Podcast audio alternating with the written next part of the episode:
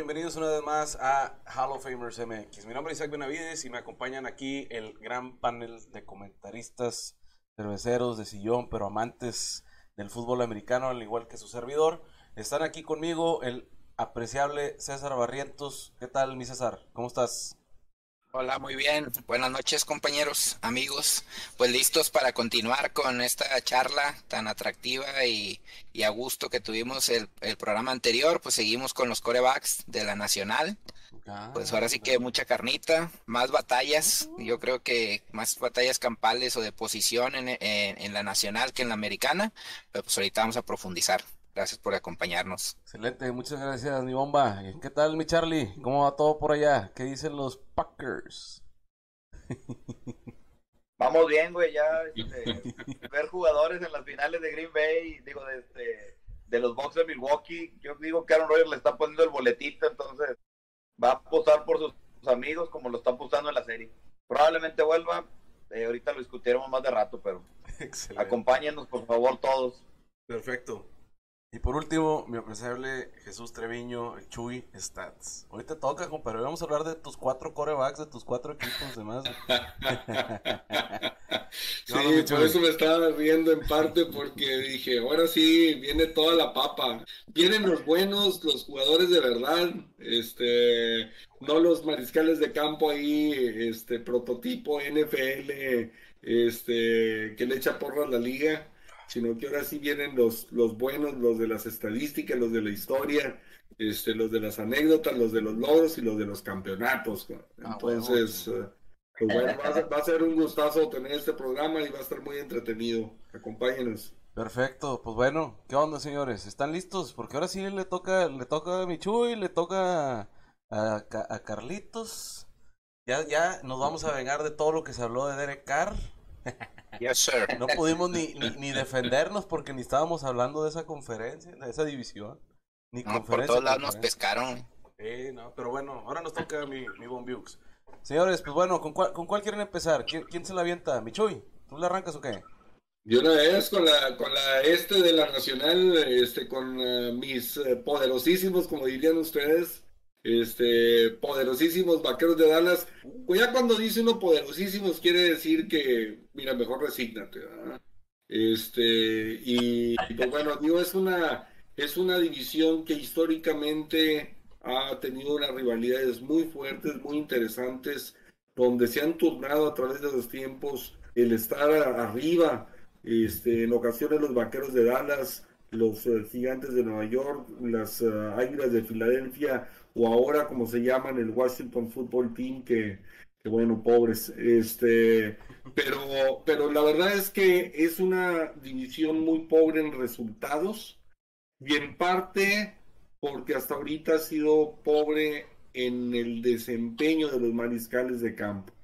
Aunque había una, un jugador que prometía mucho, este, del cual platicamos la semana pasada, este, que se fue ahora a los potros de, de, de Indianapolis, Carson Wentz, que era pues el que más prometía. Este, sin embargo, pues uno de los que menos prometía, que era Dak Prescott cuando, cuando llegó a la liga, pues terminó siendo uno de los más cotizados de la NFL. Este, la renovación de contrato de, que, hizo hace algunos meses, la verdad es que lo pone, digo, en lo más alto de, de pues el tema de ingresos para un mariscal de campo. Sin embargo, pues para mí eh, algo que prevalece en los vaqueros, este, el que haya muy pocos jugadores de talento y que sean ellos los que se lleven la lana.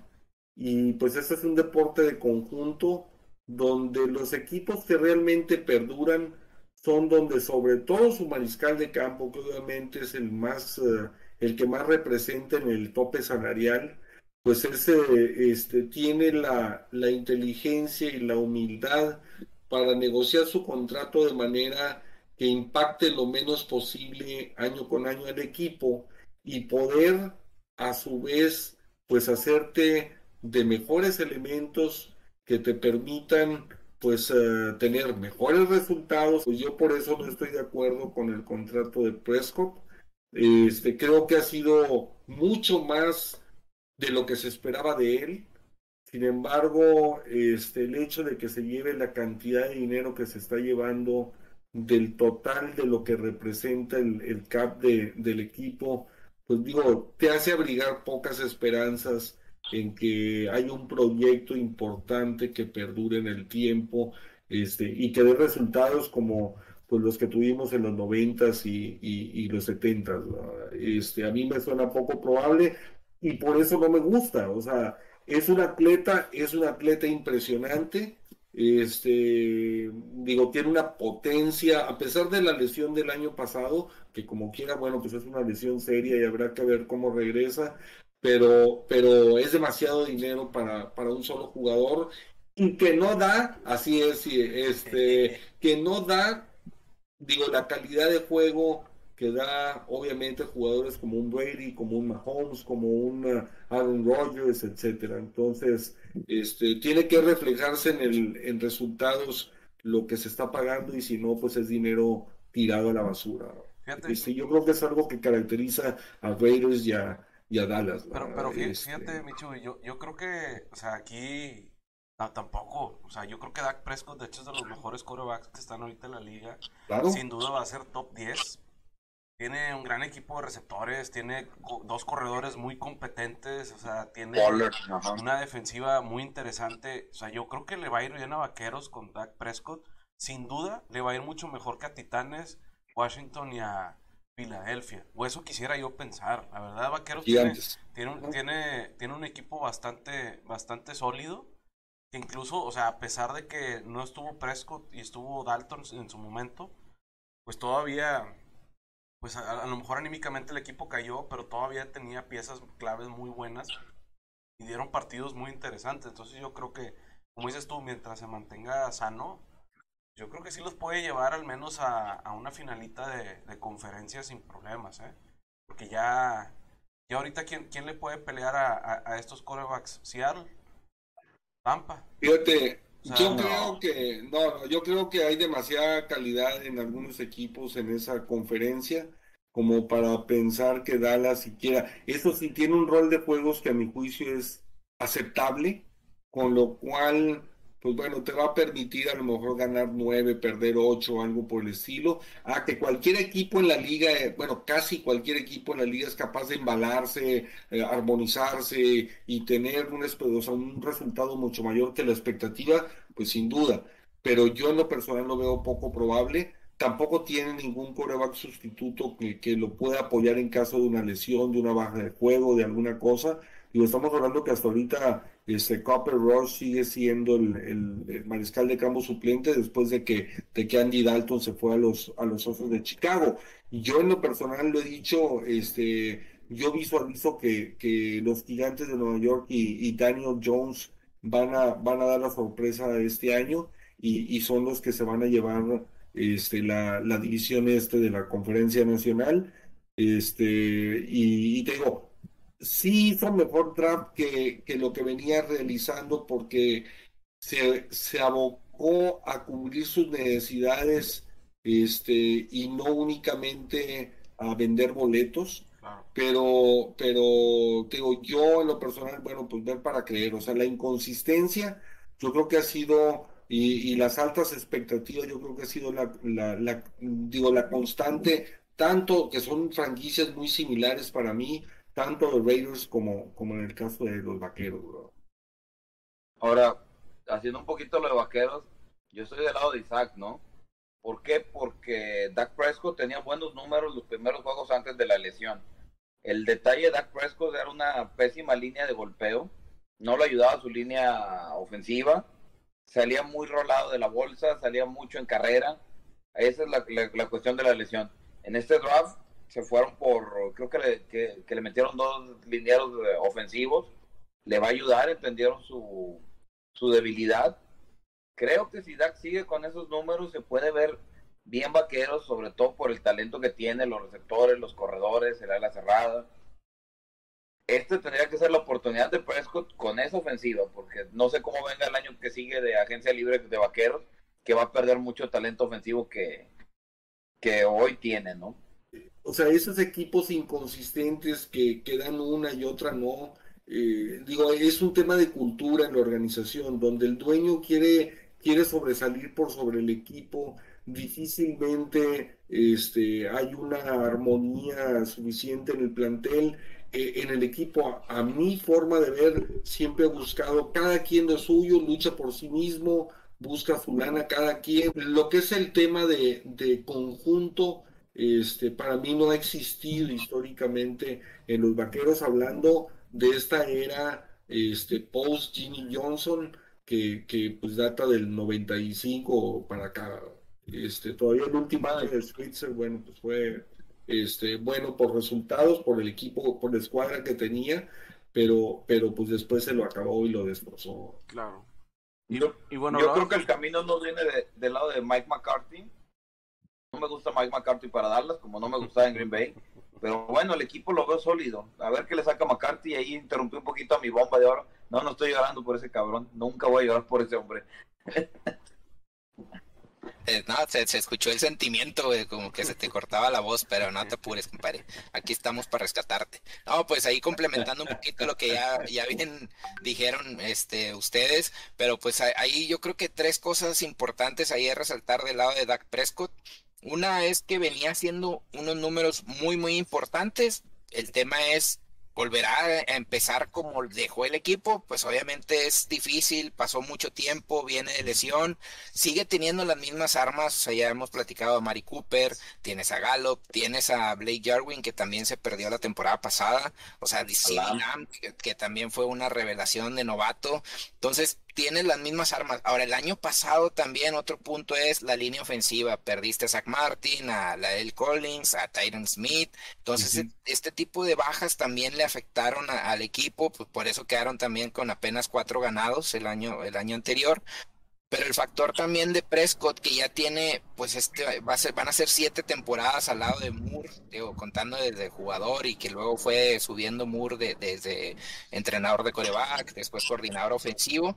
Pero la clave aquí es, ya tienes la ofensiva bastante bien armada, pero parte de la defensa que le metiste a Dan Quinn, creo que si te puede rescatar una defensa que entre en el top 20, Dallas tiene para ganar la división de la mano de Prescott y para que Prescott siga encaminando sus números a como iba el año pasado, o sea, superar las mil yardas, o sea, sin bronca debe superar los 40 touchdowns, tiene demasiadas armas.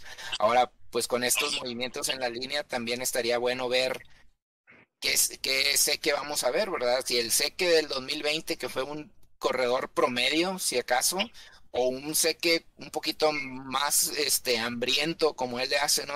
O sea, de, de, de yardas, de, de, ganar por, por tierra, porque se le, ha, se le ha ido acabando la energía y el poder y pues desde que firmó su contrato pues también ha ido a la baja. Entonces creo que Dak es el coreback, si bien es de los más experimentados, creo que sí puede, el que tiene más armas para, para, para competir.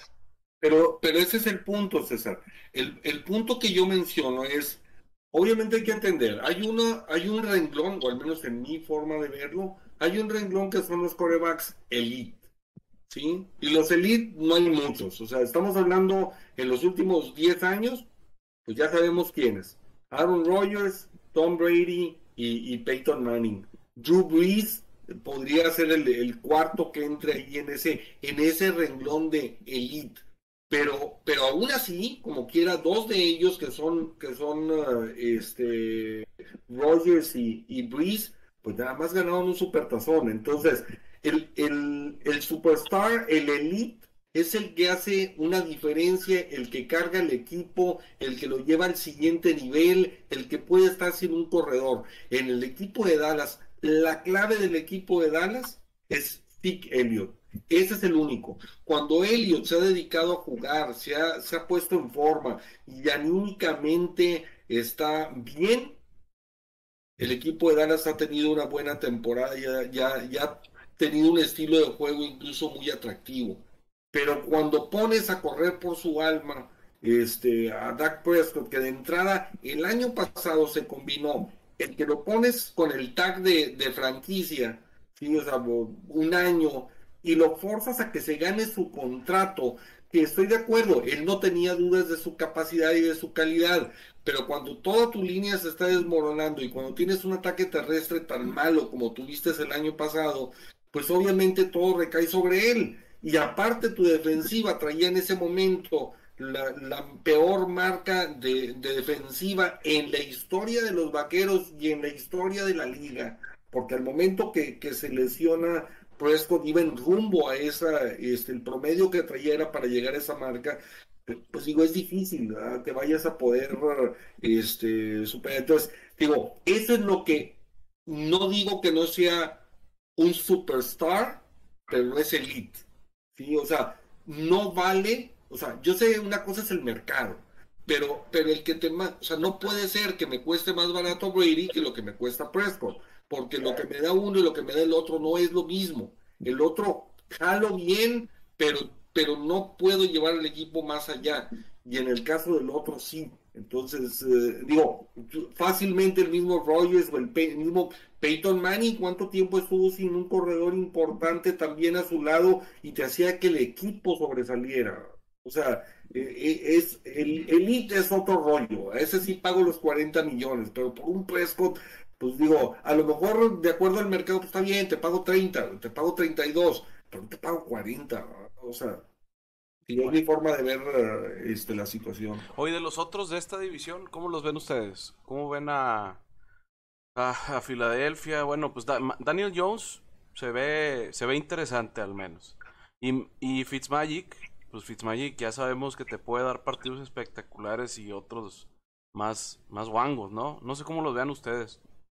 Mira, de entrada, este Fitzpatrick no confirma todavía que vaya a jugar este año. Ah, no manches. Sí, leí este por ahí un artículo en el cual se él mismo lo mencionaba que todavía, y obviamente está en el roster, pero bueno, sabemos de historia de, de Fitzpatrick, un jugador carismático, este que empieza la temporada y los primeros ocho partidos es un monstruo y luego termina banqueado este, o termina viniendo a la baja, empiezan a interceptarle e interceptarle en demasía y pues termina perdiendo la titularidad. Yo sé que Daniel Jones, pues bueno, sobre todo el año pasado con la carrera esa famosa donde corrió este, casi todo el campo y terminó tropezándose solo, lo vencieron las piernas y todo, hasta sus compañeros se burlaron de él. Este, pues yo, sé que es difícil creer en él cuando, cuando este, pues pasan cosas como esas pero, pero ahora el equipo tiene mejores elementos, este, obviamente también ahí en ese caso depende de Saquon y, el regreso que tenga este, como corredor al equipo, porque volvemos a lo mismo, no es un mariscal de campo que sea elite. Él todavía está más abajo que Prescott, digo, al menos en lo que ha dado hasta ahorita, y lo que ha rendido hasta ahorita, él sí está en una medianía en la que, pues, híjole, pues a lo mejor unos 20 millones te doy, si bien te va, este, pero, pero ahora, en el caso de, de Filadelfia, pues bueno, Jalen Hurts que, que, ha prometido, pues yo creo que, que tiene talento, no sé si tenga el equipo, y no sé si tenga la paciencia con él en una ciudad que es tan difícil jugar porque la afición es verdaderamente este voraz. Este, ahí llegó Joe Flaco, con la experiencia que, que tiene este, de antaño, obviamente ya mermado en los últimos años a raíz de su contrato que firmó con, con los Cuervos, pero, pero que es la, esperanza. Y, y, te digo, y, los demás en realidad no hay nadie que, que soporte. Eh, y eso es lo que también en parte debilita las aspiraciones de todos y es lo que hace a Dallas pues el más probable para, para calificar, aunque yo en lo personal creo que van a ser los gigantes de Nueva York. ¿Con Y pues mira, me, me gusta Jalen Hurts por, por la habilidad que tiene de moverse dentro y fuera de la bolsa, sobre todo.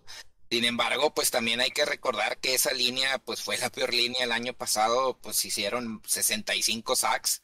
Entonces, pues eso también ayudó a que Wentz se viera tan mal durante el año y, pues también que tuviera tantos fumbles y demás que también platicábamos eh, en el programa anterior.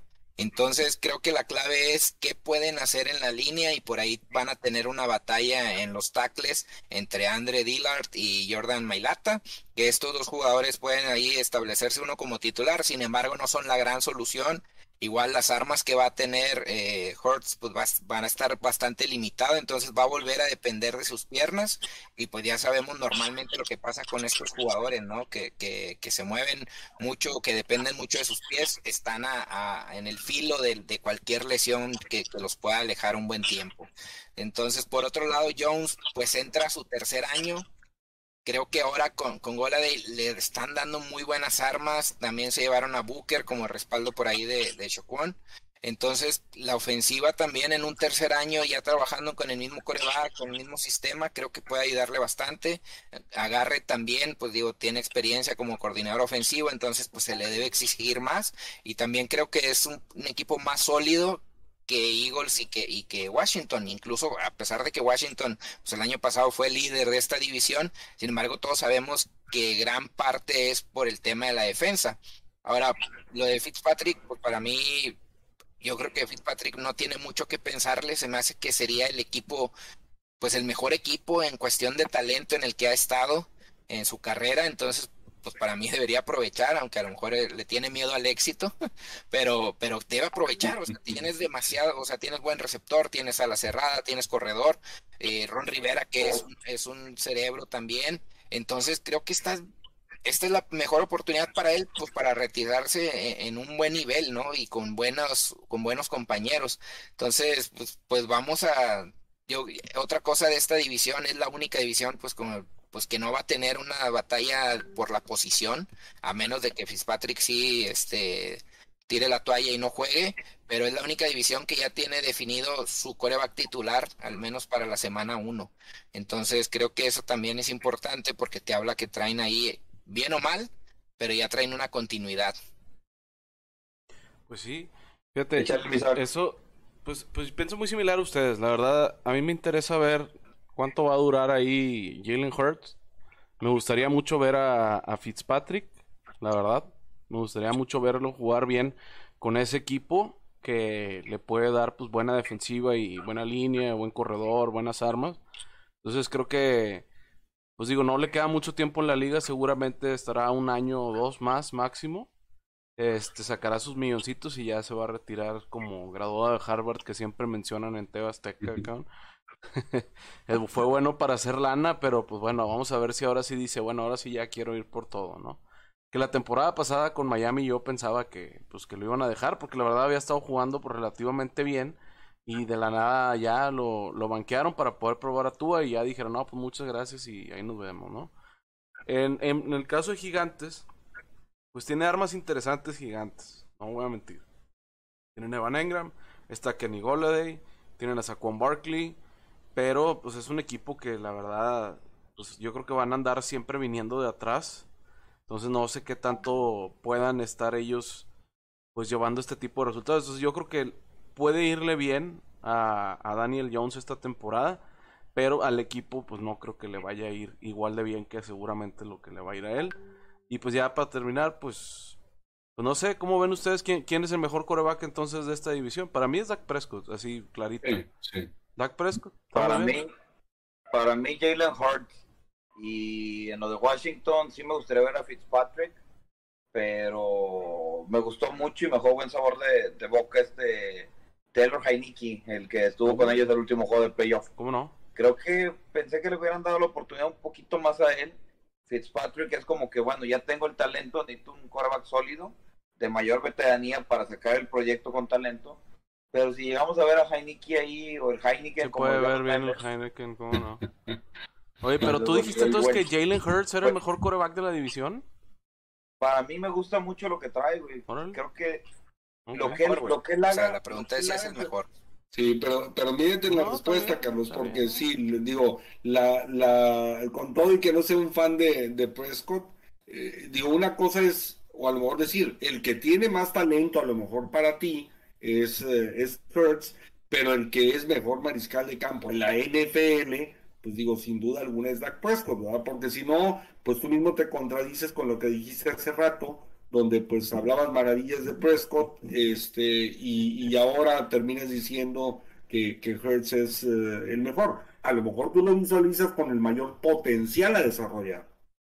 Mira, no, este, Prescott no vale, estoy de acuerdo contigo, no vale la cantidad que le pagaron por él. Simple y sencillamente lo interesante de Prescott es que tiene las armas y tiene los números. En calidad, yo no estoy diciendo que sea un quarterback que coincido con tu punto de vista. Lo que él haga en el campo de juego no va a ser la diferencia para el equipo. Lo interesante de Prescott es que las tiene. Jalen Hurts para mí, eh, y viendo un poquito los comentarios, es con todas las dificultades que va a tener, o una mala línea que está teniendo, o que pueda seguir teniendo, lo que él haga va a ser muy representativo para, para tu equipo, ¿no?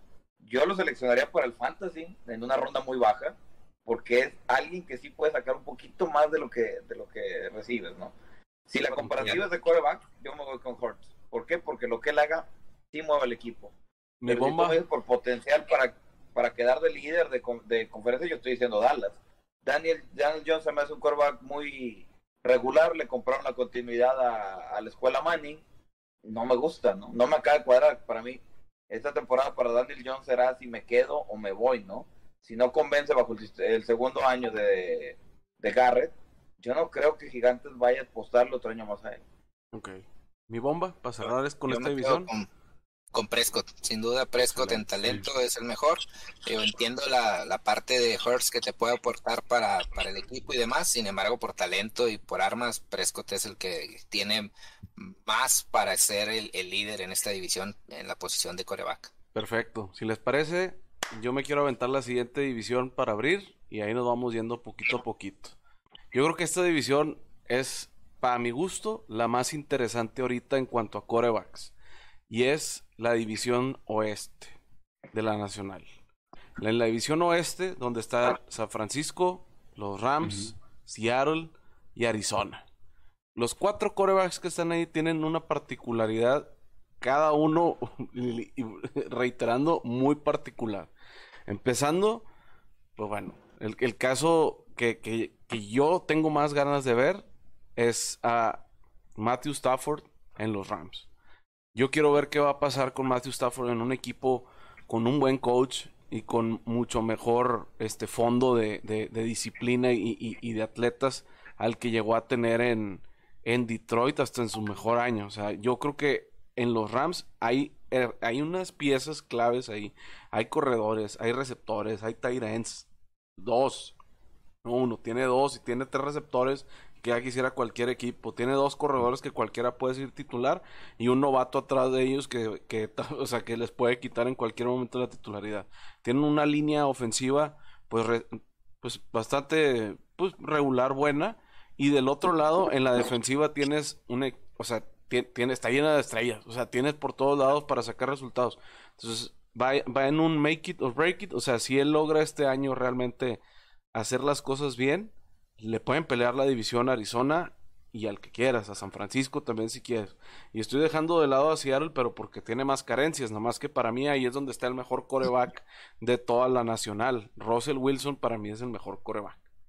La verdad es que lo que él hace con lo que tiene solo es comparable con lo que hace de Sean Watson con Houston. O sea, son, son ellos dos y están aparte de toda la liga porque realmente todo el mundo hasta los ves jugar y dices, ¿por qué no le ayudan a este cabrón? ¿Por qué siempre tiene que terminar él haciendo prácticamente que el equipo esté a flote? Un día anda malo de la rodilla y como quiera saca el partido y dices, oye, pues ¿qué está pasando? Muy interesante. Y lo irónico, Sí. Isaac, lo irónico, cuando tuvo el equipo, él No fue el que perdió el supertazón con una intercepción. ¿no? Bueno, lo perdió el coach, la verdad. No debieron haber pasado ahí. Debieron Estoy de haber acuerdo, corrido. estoy de acuerdo. Pero acuerdo. Te, te, te tiré el, Pero moquete, sí. güey. Pero sí, sí, sí. O sea, sí perdió cuando tuvo el mejor equipo. polémica. Pero sí, pues cuando tuvo el mejor equipo lo terminaron perdiendo y pues Claro. no fue justo para él, pero bueno, pues Claro. ni modo. Así, así pasa. El fútbol americano es de una jugada y todo puede cambiar Correcto. en segundos a diferencia de, de otros deportes y, y así les pasó. El caso de Kyler Murray, yo no le confiaba nada y la verdad es que me ha callado la boca estos dos años. O sea, desde el primer año se le vio que había una chispa, que había algo diferente, que había algo ahí que, que no había mucho de eso en la liga. Y ahorita viendo ya su segundo año ya con este con DeAndre Hopkins, con Fitzgerald todavía, que bueno, pues esta temporada ya no está Fitzgerald, ¿verdad? Ya se retiró él, o todavía se queda Todavía no está confirmado el retiro. Bueno, este, pues de si se entrada queda. también hoy, con- hoy decía que no estaba seguro, Ok. que en unas dos semanas iba a confirmar si jugaba o no. Tienen un Se gran allá a AJ Green. Tienen a- a- agarraron a AJ Green. O sea, la verdad es que tienen, o sea, sí, sí, sí, sí. Tienen, tienen un, un equipazo como para meterse a la pelea por el título, al menos de la conferencia. No sé qué tan listos estén para, para poder llegar al supertazón como, como madurez de equipo. Pero pues bueno, o sea, los Rams llegaron también y, y- llegaron con un coreback que a muchos no les gustaba, pero pues los llevó hasta allá y tuvo números muy buenos. Y pues ya no está, ya ni siquiera está ahí en Rams. Y el último caso que va a ser muy, muy, pues, pues digamos, muy morboso de ver es que qué va a pasar con San Francisco. Y ahí, o sea, yo tengo ya la respuesta de más o menos lo que creo que va a pasar. Les quiero preguntar a ustedes, ¿ustedes creen que Garópolo termine de titular esta temporada? Que tiene un muy buen equipo, muy buena línea, buenos- buena defensiva. Entonces, a lo mejor puede ir ahí en la ola y ganando partidos a, a medio gustar.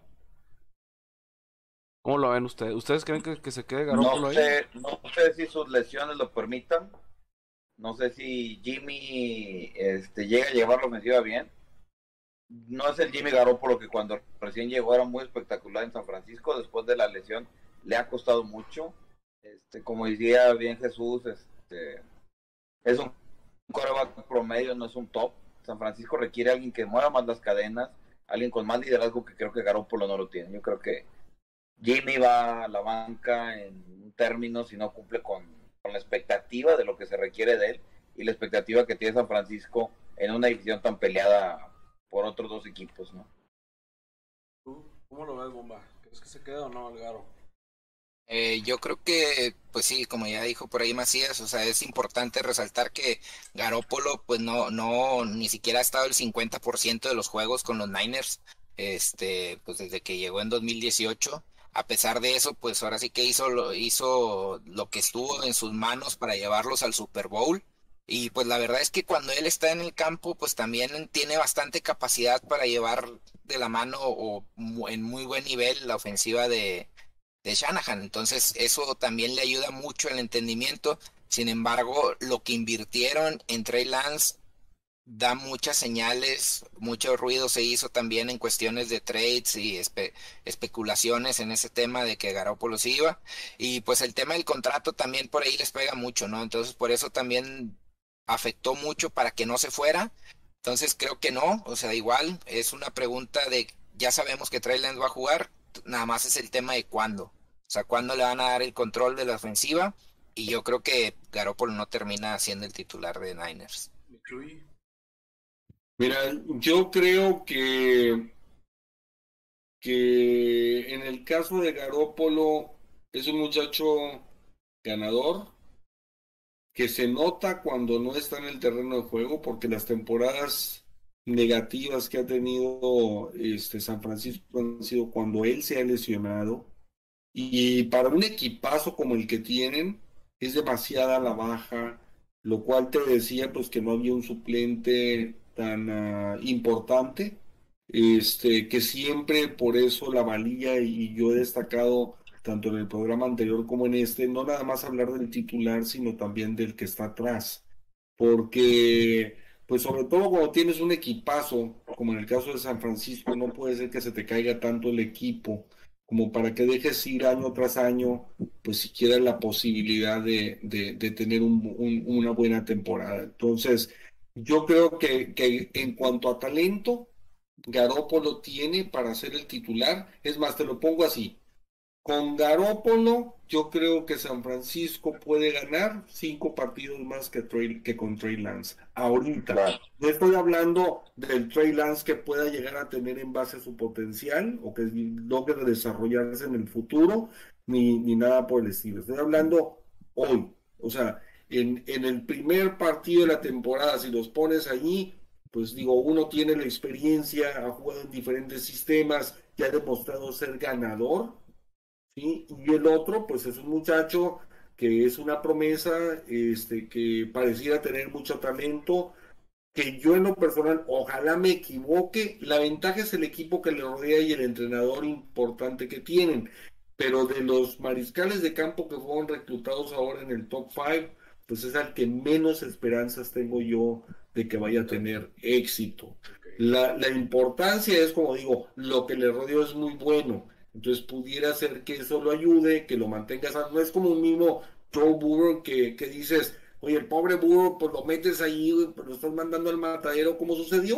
Y o sea, desde el primer partido que jugó dijimos, oye, qué espectacular el muchacho, y todos estábamos rezando, me acuerdo en los chats. O sea, estábamos todos ahí en ese mismo chat, incluso entre los varios chats en los que estamos, que, que, que estábamos diciendo, Dios quiera que la libre y que no, que no lo bloqueen antes, Este, pues duró unos partidos y, y para afuera, o sea, sucedió lo que era inevitable, ¿verdad? Entonces, yo por eso creo que, que Garópolo hoy te da las posibilidades de calificar, te da las posibilidades de, de avanzar profundo en, el, en, el, en la temporada o en la postemporada si él se mantiene sano. Este, obviamente que un mal año, bueno, pues casi todos los que no son elite, pues todos podrían tener un año no bueno, pero si, si se mantiene sano, yo creo que, que él sí termina la temporada. Si se mantiene sano. Aprovechando que dices elite, para, para, movernos a, a Seattle.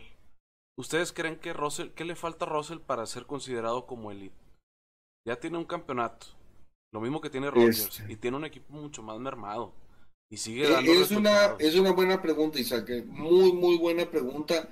Yo creo que sí es elite, pero lo único que le hace falta para parecer, eh, o sea, para verse elite, que sí lo es, pero no se ve, pues es un equipo más comercial, ¿no? es un equipo de mayor mercado, que sea de un mercado más grande. Yo creo que, que Seattle, allá en el estado de Washington, allá en el norte de Estados Unidos, allá abandonados, este, creo que son poco comercial y poco atractivos. De entrada, él es el que lo ha hecho atractivo y también ese estadio que es padre, ese estadio para, para, pero no es una, o sea, una franquicia como Green Bay en una ciudad de 104 mil habitantes es más atractiva de ver al equipo que, o sea, hablando de nacionalmente y para las televisoras, que lo que es un equipo como Seattle, que ha sido mediático estos últimos 10 años desde que, o X número de años desde que llegó Russell Wilson. ¿Ustedes cómo lo han hecho? Yo creo que Russell Wilson, yo creo que la carrera de Russell Wilson está muy opacada, pero por la Legion of Boom, ¿no? Cuando él gana su campeonato, se hablaba demasiado de la defensiva. Durante los primeros 4 o 5 años de la carrera de Wilson, era siempre la defensiva de Seattle. Seattle es el que traía el Lynch. ¿Eh? Lynch. Y de Lynch. Este, de Lynch, este, Richard Sherman, este, todos los que estaban ahí. Entonces, cuando empieza a despegar un poquito Russell Wilson es cuando se va Lynch, cuando la Legion of Boom empieza a bajar el nivel, y ya le empiezas a ver un poquito la calidad, que van unos 3, 4 años que ves un Russell Wilson que es el que necesariamente tiene que ser el factor adicional para que el equipo tenga mejores números. Hoy veo la línea muy desprotegida con las tres elecciones de draft que, que tuvieron. Si estaba muy inconforme con su línea el año pasado, creo que esta va a ser similar. No dudo que sea un gran talento y esté a lo mejor en, en la mejor versión del mismo, pero lamentablemente no tiene las herramientas, como dice Chuy, para sacar adelante. Y bueno, los receptores son bien interesantes los que tiene ahorita, pero el problema es que no tiene línea. Y hoy que el equipo carga con él, tiene el talento, tiene todo, forma física, pero su línea lo va a dejar, lo va a dejar un poquito afuera de esto. ¿Y al Kyler? ¿Qué piensan del, del mini, mini monstruo, cabrón? Yo lo veo muy fuerte. O sea, y con un equipazo, entonces es un es un cohete. Yo creo que, que se puede llevar la división sin sorprender a nadie Arizona, la verdad. Nadie se sorprendería. Aquí tenemos a Dan César. Sí, pues mira, pues de Murray, pues además de que tiene buenas armas eh, eh, de receptores, pues yo creo que lo que le ayudó el año anterior fueron sus más de 800 yardas también que hizo por tierra. Entonces todo eso pues también te ayuda a agregarle ese factor al hecho de que pues puede salir rolado y te tira pases pues como aquel bombazo que se aventó también para ganar el juego. O sea, tiene esa característica y pues las armas que tiene, e, eso yo creo que también es bastante, bastante fuerte. Ya hemos hablado también de que en sí eh, los Cardenales se armaron bien en la defensa, son un equipo fuerte. Sin embargo, yo pues sigo quedándome con lo que puedan hacer los Niners en esa división y, los Rams que pues bueno, ya, ya entraremos ahorita un poquito más a detalle, pero lo de Rams es ahora sí que le compraron el dulce eh, que estaba buscando McVeigh y pues ese también va a marcar gran diferencia. Yo creo que Cardinals ah, veo muy difícil que se meta entre los primeros dos en la, en la, en la división. Se me hace muy, muy complicado por la experiencia que traen los otros equipos, sobre todo, y que traen más bagaje. Vale. Chuy, ¿cómo ves? Yo creo que, fíjate, a mí me encanta Kyler Murray. La verdad de las cosas es que atléticamente es muy buen, muy buen mariscal de campo. Este, técnicamente también me gusta. Eh, sí, definitivamente ha ido mejorando el equipo pero, pero es una división bastante, bastante compleja. Yo creo que, yo creo que lo que todavía no pone al equipo de Arizona al nivel de los otros tres de la división, incluyendo Seattle, este, es cuando juegan de visitante. O sea, si nada más jugaran de local, pues yo sí los vería con la misma aspiración que todos los demás, pero jugando de visitante, no, o sea, se transforma el equipo, no tiene peso, no tiene una historia este, ganadora, nada. Entonces, eh, este, no, no me estoy metiendo ahorita a ver, porque no tengo aquí el número de, de cómo, cuál fue la marca de visitante del año pasado, pero, pero estoy hablando de que históricamente el equipo nunca ha pesado de visitante. Entonces, eh, yo, yo no les veo, es ahí donde no le veo posibilidades pero atléticamente y técnicamente Kyler Murray es un mariscal de campo sensacional. Si estuviera en otra división, yo estaría diciendo que van a ser primer lugar de la división. Estando en esta que está tan complicada, pero tan complicada, la verdad de las cosas que, que, es, o sea, hay equipos mucho más completos eh, y que los veo mucho más eh, eh, fuertes también en, en, el cuerpo de entrenadores como, como para poder pues destacarlo. Mira, yo ahí viendo el comentario de Chuy y de, y de César, eh, la, la, titularidad de Garópolo va a depender de cómo reacciona Arizona y Rams, ¿no? Si no se dan los resultados, van a acelerar el proceso de, de Trey Lance. ¿Por qué? Por la demanda que pide esta división. Va a ser de, mucha reacción. En cuanto a los Rams, es un equipo muy bien armado. Me gusta el armado de Rams, me gusta cómo juega el coach tal vez muchos nos estemos esperando este una, un gran año de Matthew Stafford, pero no olvidemos las bases del sistema de Sean McVay, ¿no? Mucha corrida, mucho juego en el backfield, mucho engaño, pases cortos. Entonces, McVay va a seguir jugando a lo McVay, ¿no? No esperemos, yo no espero grandes públicos, eh, grandes números de, Stafford de arranque, porque el sistema es muy basado en la carrera. De Kyler Murray sí me espero un año donde él lleve la, donde él lleve la ofensiva, donde sea una ofensiva espectacular, los pondría a lo mejor en rango primero a, a Rams, segundo 49ers, tercero Cardenales, cuarto este, Seattle, pero Cardenales creo que puede hacer algo más por el talento que tiene esa ofensiva y lo que vino mostrando Kyler Murray la temporada pasada.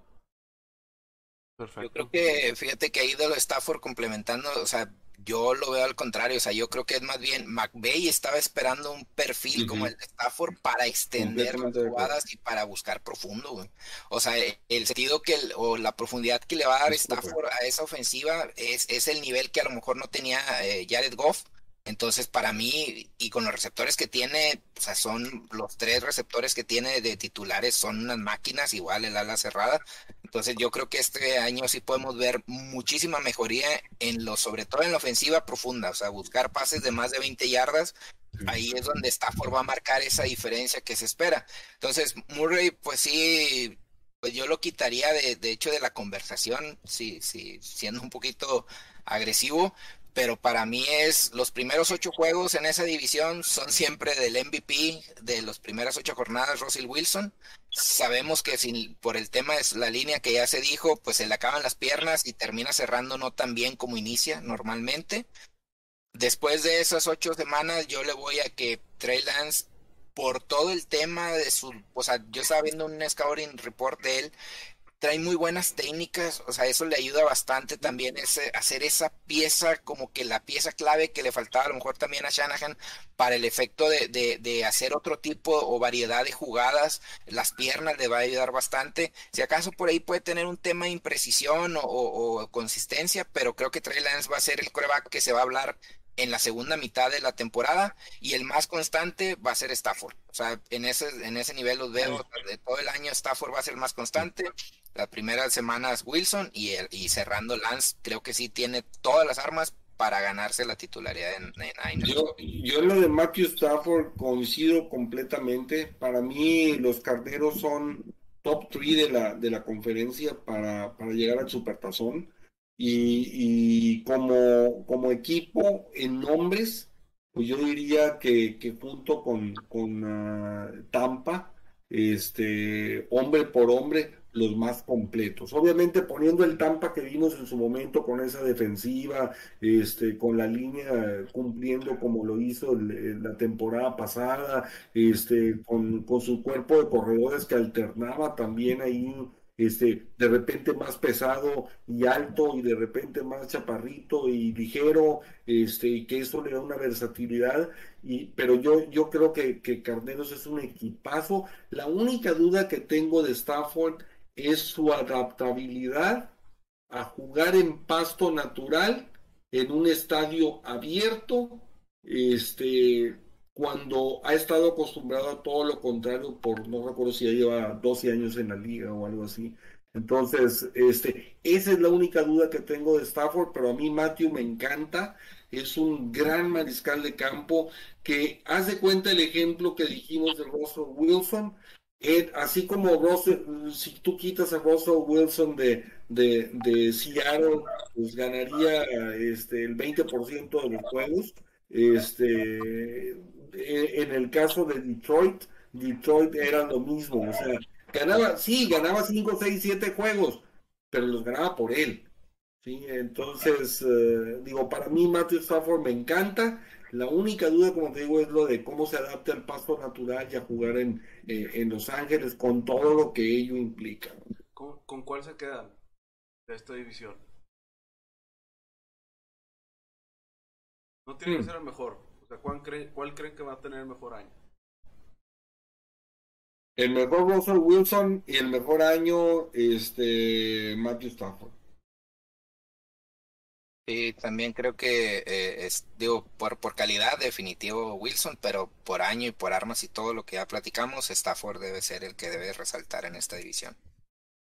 Yo creo que por las armas el mejor eh, va a ser Murray, pero coincido con mis compañeros de por regularidad y sistema de juego, Stafford va a ser el, el mejor en números. Para mí el mejor es obviamente también dije hace ratito, Russell Wilson. Pero yo creo que la división se la va a llevar a Arizona. Ya con todos los veteranos que trajeron toda la mentalidad que traen ahorita de ir por todo, creo que, están en un mindset muy diferente al que, al que a lo mejor la, la mayoría de la liga cree. Eso fue lo que yo pensé el año pasado y no sucedió, entonces ya este año ya no lo vuelvo a hacer. Bueno, perfecto. Ah, por eso, por eso. Ya aprendí, así, así se aprende. A lo, mejor eran, a lo mejor eran dos piezas las que le faltaban y son las que agregó ahora, ¿verdad? Con JJ Watt, que le va a dar Claro. No, y otro tema también y que pues luego pasa mucho en estos, tenemos aquí a nuestro querido Green Bay Packer, el tema de, de Chandler Jones eh, está en holdout. O sea, él, quiere una extensión de contrato, es su último año. el año pasado pues tuvo problemas ahí de lesión. Sabemos la calidad que tiene en temas defensivos y de lo que aporta en temas de, de presión al coreback y de sacks. Entonces creo que ese es un, pues el primer ruidito, la primer piedra en el zapato que hay que ver cómo lo maneja Arizona. Desde ahí pues ya también te vas a ir dando una cuenta de para qué están este año, ¿no? Desde la gerencia, cómo manejan esta situación de Chandler Jones, de aquí a que lleguen a los campamentos, ahora sí, ya de cara al inicio de la pretemporada y demás, ahí va a estar la clave y pues es el primero que está ahí por haciendo ruido. Dentro de lo que decía Isaac, estoy de acuerdo, sí son veteranos y demás, pero también este tipo de veteranos pues luego traen otro tipo de consecuencias o de situaciones adversas como este tema de poner el mal ejemplo y pues por así quedarse fuera, ¿no? Pues a, ver, Creo que es más sencilla resolver esa, esa cuestión, ¿no? O sea, Chandler Jones ahí jugando con TJ Watt. ¿A quién, no le, ¿A quién no le gustaría estar en ese festín, no? O sea, doble marca a uno, doble marca al otro. Tienes una temporada muy atractiva y tal vez un incentivo, un bonus o algo que puede hacer la gerencia para, para el otro año amarrarlo, ¿no? en base a su rendimiento. Oye, pues ya aprovechando, aprovechando que hablabas de los, de los Packers, ¿qué onda, mi Charlie? ¿Te la avientas o qué? A ver. ¿Cómo, cómo están por allá las este cosas, güey? Porque aquí nosotros oímos puros chismes, pero tú, tú estás dentro de la organización. Tú sabes. Por quien suenan las campanas, por quien se paró el draft. Porque todo el mundo quiere hablar, este, Aaron Rodgers. ¿Qué onda, mi Charlie? ¿Quién inventó el queso? Ay, ¿quién inventó el sombrero de queso mejor, güey? A ver, cuéntanos cómo está el pedo ya, güey. Cuéntanos. Mira, pues lo más probable es que vuelva un año, tal vez este, se ha hablado que el próximo año, eh, si no le gusta, lo dejen libre. Eh, lo más seguro es que vuelva, vuelva para acá este, Aaron Rodgers se quede un año más y no se han visto buenos números ahí en, en los scrimmage hechos en la pretemporada por Jordan Love, ¿no? Habría que ver, este, dudo que quiera terminar su carrera así, la organización no quiere, le ha dicho, sabes que yo no te voy a, cambiar, yo no, ninguna de tus chiflaciones la voy a permitir, yo ya tengo mi equipo y tengo mi coreback y cúmpleme el contrato. Si se manejó mal o bien, ya depende de cada quien. Creo que ya se está pasando un poquito Rogers, así como la gerencia se equivocó en su momento al no hablar la situación a futuro. Un año más en Green Bay es el, es el augurio. Si la temporada no va bien, la próxima le podemos decir adiós o que le gusten los colorcitos y se quede a cumplir su contrato. Cuanto los otros, este, Kirk Cousins en Minnesota, no me gusta nada. Creo que es algo que viene en caída libre siempre se cuestionó la, contratación de él de parte de, Minnesota cuando venía de Washington, de que, Kirk Cousins te da toda la temporada muy buena, pero se empieza a caer los últimos juegos y es lo que te cuesta en los playoffs. Eh, siguió con esa tendencia en Minnesota, por ahí se hablaba que este, en su draft, en su draft pick, ellos iban a ir por Justin Fields. Chicago se adelantó para agarrar a Justin Fields, eh, los brincó a Minnesota, agarró a Justin Fields dejó a Minnesota sin opción.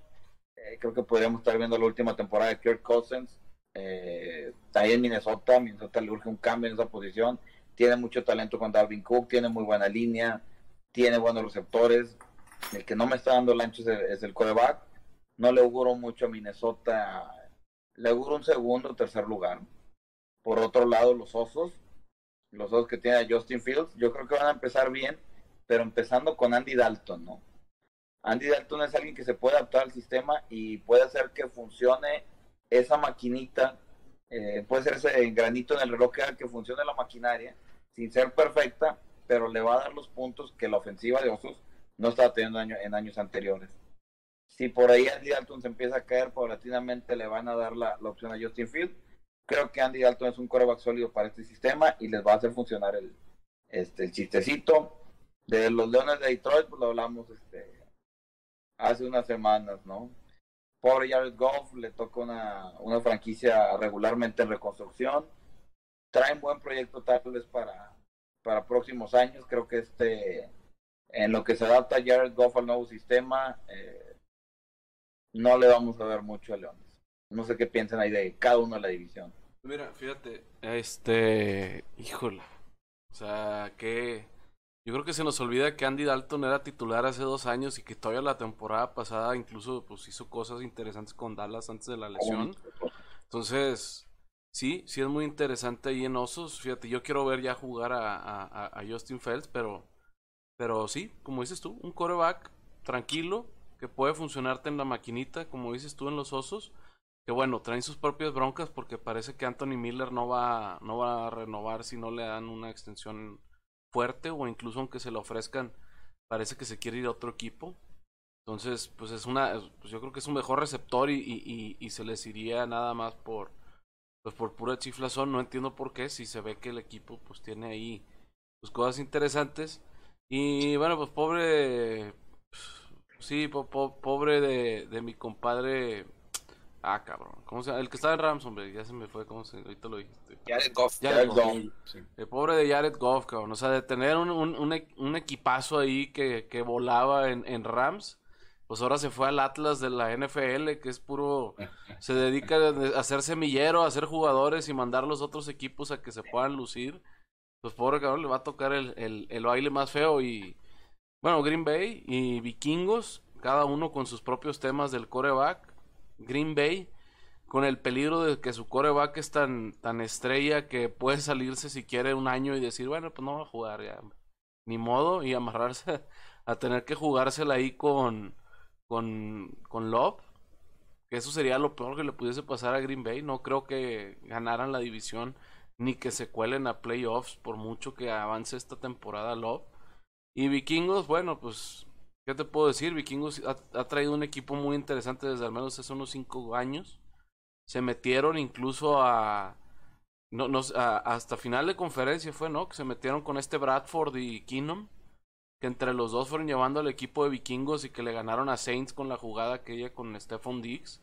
O sea, todo eso fue antes ¿no? de que llegara, de que llegara este, ah, Kurt Cousins. este Kirk Cousins. Entonces, pues Vikingos es un equipo que sí está fuerte defensivamente, ofensivamente tiene dos de los mejores receptores de la, de la liga. Me atrevería a decir que pues están casi a la par que Julio Jones y AJ Brown entre Justin mm, Jefferson y, y este Thielen. Adam Thielen. Pero, entre ellos dos, entre él y Jefferson, o sea, traen ahorita ahí la yo creo que los dos receptores más rápidos de toda la liga después de los de, de Kansas. cabrón. Entonces, pues, ¿qué más puede pedir como coreback? Tiene un corredor en Dalvin Cook, buenísimo, una línea competente, pero como dices tú, se achica. Entonces, pues, no es por ahí. No va a ser Kirk Cousins y, y ahorita no hay nadie. O sea, no pudieron agarrar en este draft. Van a tener que terminar yendo por algún veterano a ver a quién, a quién se lo quitan. Es más, fíjate, en ese equipo de vikingos hubiera caído a toda madre Jared Goff. Ahí hubiera caído a Probablemente. cabrón. Ahí sí hubiera quedado con ganas, cabrón. Pero pues bueno, le tocó como te digo el Atlas de la NFL, cabrón. Y le tocó un receptor bueno ahí en quinta ronda que lo agarraron padre. Smith Marset se llama. Muy rápido. Va a salir desde el, el slot. Es regresador de patadas. este, tiene buen equipo Minnesota, pero no me, me sigue sin convencer el, el coreback, ¿no? Pues no.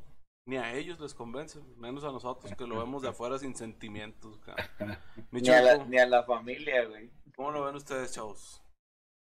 Fíjate, en el caso de, de Aaron Rodgers, yo creo que, yo creo primero por un lado, ¿cuál es la estadística de Rodgers que para mí fue la más importante en el 2020? Este, sin duda alguna, su función o su accionar en zona roja.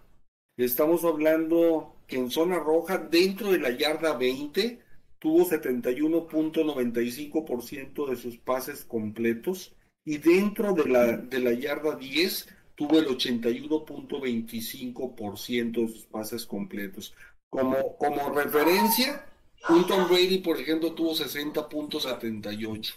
Sí, entonces, tener 21 puntos porcentuales más de, pases completos dentro de la yarda 10, para mí, este, ese fue, pues yo creo que la estadística más fuerte de, de Rodgers.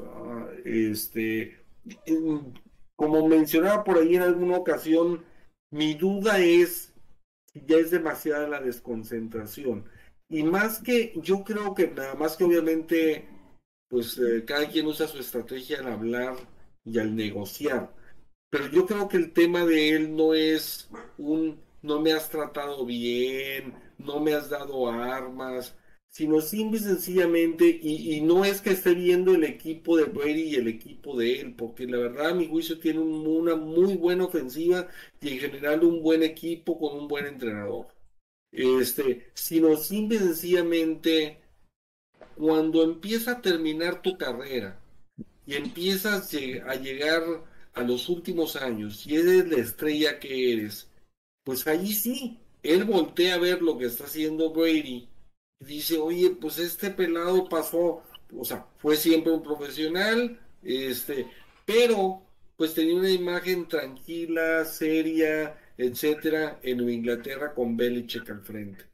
Pero, pero llega acá donde pues obviamente tanto la organización en sí como su entrenador le dan la oportunidad de expresarse, de soltarse, y, vemos un, un, Tom Brady que está, pues digo, sensacionalmente disfrutando el final de su carrera. Entonces, esa es, yo siento, la principal este, situación de, de Rogers este, en este caso. O sea, él quiere terminar en un lugar de bombos y platillos, de glamour, de diversión, de este, todo el mundo me quiere, todo el mundo me adora. Y la verdad es que pues el pelado no tiene el carisma, o sea, este, es muy talentoso, eh, pero ni tiene el mercado en parte, aunque Green Bay es el único caso, como decimos, que es excepción, porque podrá no tener el mercado por la población y por todo, pero tiene la historia que tiene un peso en, en ciudad en la que va, pues tiene bastantes aficionados y gente que lo sigue. Sí, entonces, yo, yo creo que, que Rogers, la preocupación es no ha estado enfocado en la prioridad que para él deben de ser los empacadores de Green Bay. Ese es el único temor. Cuando lo haces y no estoy consciente que está en plenitud, pero el mismo riesgo corre, yo sé que cualquiera, pero sobre todo los más veteranos, el mismo Brady es de un año a otro envejeces mucho. Si tu cuerpo pueda, como pasó con Drew Brees, o sea, este, el cuerpo de Drew Brees se acabó. Sí, entonces pasó de ser el mariscal de campo de las arriba de cinco mil yardas a, a, ser alguien que, pues bueno, batallaba para lanzar el balón y, y, batallaba para, para poder este, pues tener la potencia que alguna vez tuvo en el, en el brazo. Entonces, a mí me, me encanta Aaron Rodgers, pero no tengo mis dudas serias, no de que se quede en el equipo, porque de que se va a quedar, se va a quedar. O sea, no va a dejar de ir la lana que tiene enfrente. Este, si al contrario, lo que tiene el pelado es que es ambicioso, ¿sí? este, pues que va a dejar ir una lana, así, este, pero, pero sí, sí definitivamente lo que le, lo que yo no creo es que esté enfocado para ponerse a jugar ahorita. Bueno, ahí un poquito con, eh, redondeando el dato, ¿no? Este, se ha hablado mucho y él lo habló en su momento antes de la final de conferencia contra Brady, ¿no? Comentaba que tiene una buena relación y que había muchas cosas que aprender de Tom se habló mucho, eh, me, llamó muy peculiarmente la relación que después del juego se quedaron hablando ahí en cuando se estaban despidiendo, más lo que pasó anteriormente en el golf. Mm, Russell Wilson tiene la misma característica, ¿no? Creo que los corebacks, el mercado de los corebacks, tanto Aaron Rodgers como Russell Wilson, han buscado lo que tiene Brady. Tom Brady creo que ha hablado con ellos y ha comentado, a ver, tienes estos números, eres MVP, eres un jugador franquicia, tienes que irte con un, uh, teniendo un peso con la gerencia en donde te tomen en cuenta en dentro de sus decisiones, ¿no? Creo que es lo que busca que lo tomen en cuenta como parte ancla de la organización, mismo como lo, lo hacen con Brady. Y Wilson creo que tiene la misma batalla con Sierra. Entonces, creo que ahí un poquito lo que hace Tom es, lo hago yo y también a los que tengo cerca de mi círculo, vénganse para acá, yo les enseño cómo para que vayan por eso. Pero hay una gran diferencia, Carlos, hay una gran diferencia. Lo que no tiene Rogers y, y, lo que yo destaqué es técnica y atléticamente es un monstruo de mariscal de campo. Es elite 100%. Pero en la imagen interna que tienen en el equipo, primero que todo la interna, porque si no te sientes realmente, no lo que, o sea, lo que presumes, sino lo que realmente sientes de sentirte el, el, el, digo, la sensación, pues lo transmites afuera. Y, esa soberbia con la que actúa, con la que se ve, con la que se maneja, este, se ha visto, se ha visto un poco más campechano y light, este, ahora con el golf y con toda esta serie de cosas, se ha visto más con el Jeopardy, o sea, se ha visto un poquito más de, está bien, con todo convivo y con todo soy alegre y con todo me la paso bien, pero se tiene que nacer, eso tiene que nacer y se tiene que sentir. Pero, es falso. Al lado del carisma es el tercer jersey más vendido de la NFL. Eso, porque tiene la calidad. Porque tiene la calidad. A todos nos gusta estar. Te guste Ronaldo, te guste Cristiano Ronaldo, te guste Messi. Le puedes ir a uno, pero si te dan la camisa del otro, te la pones. Me compro la de Hugo Sánchez. O busca las dos. O Hugo Sánchez, ándale. Ándale. Que todo el mundo ha dicho siempre que si tiene un problema de actitud. bien, bien portadito mi bomba, ah, güey. No lo hemos, no lo hemos dejado despotricar contra los, los que sí. Venga, mi bomba. No, hombre, pues no, no, ya le, le pegamos mucho al perro amarrado, pobrecito de, del Macías, pero no pasa nada, digo, yo sé que aguanta mi compadre. Yo me te quiero decir de Rogers, güey, dijiste de Macías. Sí, no, pues porque es el que más le duele, Rogers está bien feliz, güey, o sea, Rogers él es feliz, güey, en todos lados él se muestra feliz. Y ese, él perro no está, está muy suelto.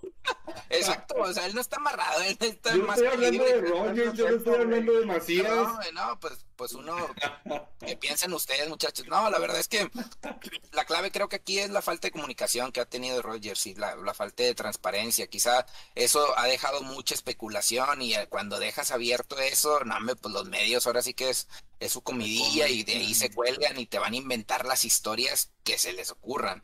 Hasta donde yo tengo entendido y lo que yo espero es en dos semanas este señor va a estar ahí entrenando con el equipo y aquí no pasó nada sabemos lo mismo que dijo Chuy, la capacidad la tiene y si hay un jugador que puede llegar a la hora que quiere y ponerse al corriente, creo que es él. Esperando que no le afecte esto que ya ha pasado, pues también van pasando los años, sin embargo todavía es joven relativamente.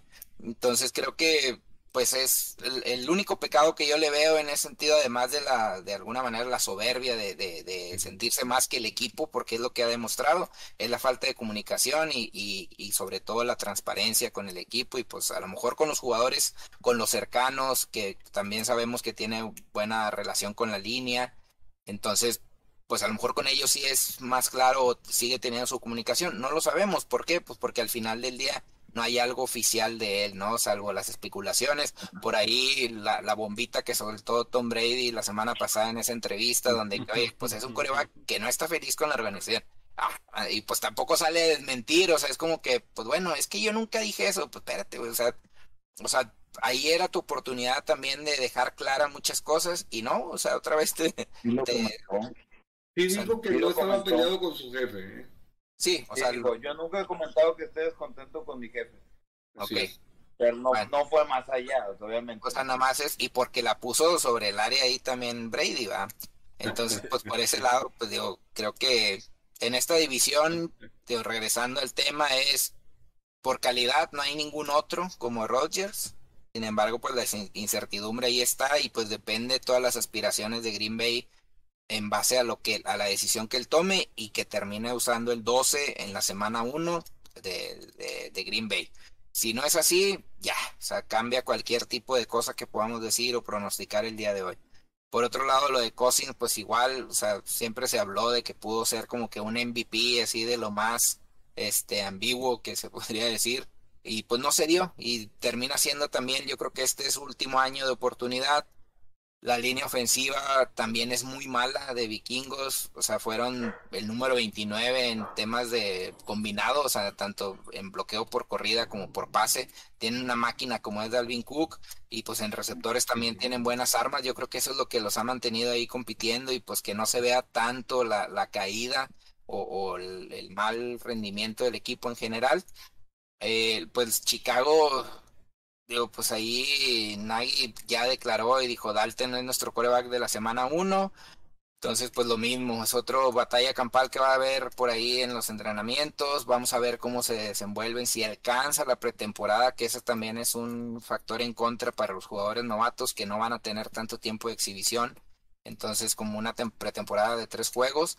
Pero pues igual, yo creo que también Justin Fields está destinado a, a, ser el titular. O sea, y pues por ahí Nick Foles es el último en, la cadena alimenticia de corebacks de, los Osos y puede ser una buena opción de cambio, ¿no? En algún momento para algún equipo que tenga necesidad.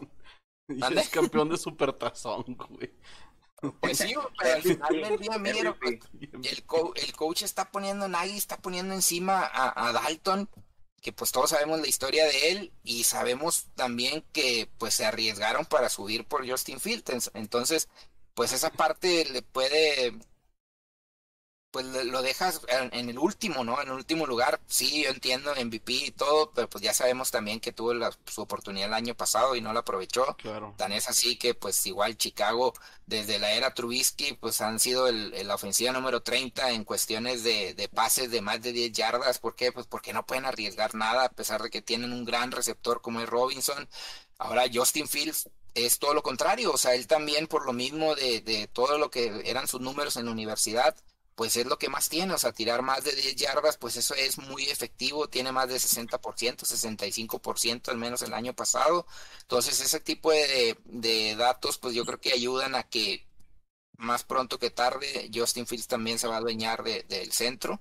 Y, ¿quién más? Pues bueno, ya por último, pues ahí en, en esta división, los Lions que ya dijimos de Jared Goff, Jared Goff que dejaron ir pues muchas armas ofensivas pero se llevaron un corredor como Jamal Williams, también van a tener nuevo eh, head coach como es Dan Campbell, se llevaron a Anthony Lynn, que estuvo en Chargers, entonces pues creo que eso le puede ayudar a él a que lo vayan convirtiendo a su ofensiva alrededor de él y con las pocas, muchas armas que se quedaron, pues lo pueden aprovechar y sacarle por ahí para pues pelearse ahí dos, dos jueguitos a lo mejor en la división que les metan el pie a alguno, ya sea Chicago, por ejemplo, que le pueda meter el pie en alguno de esos juegos divisionales y pues ya pelearse el otro con, con, con vikingos.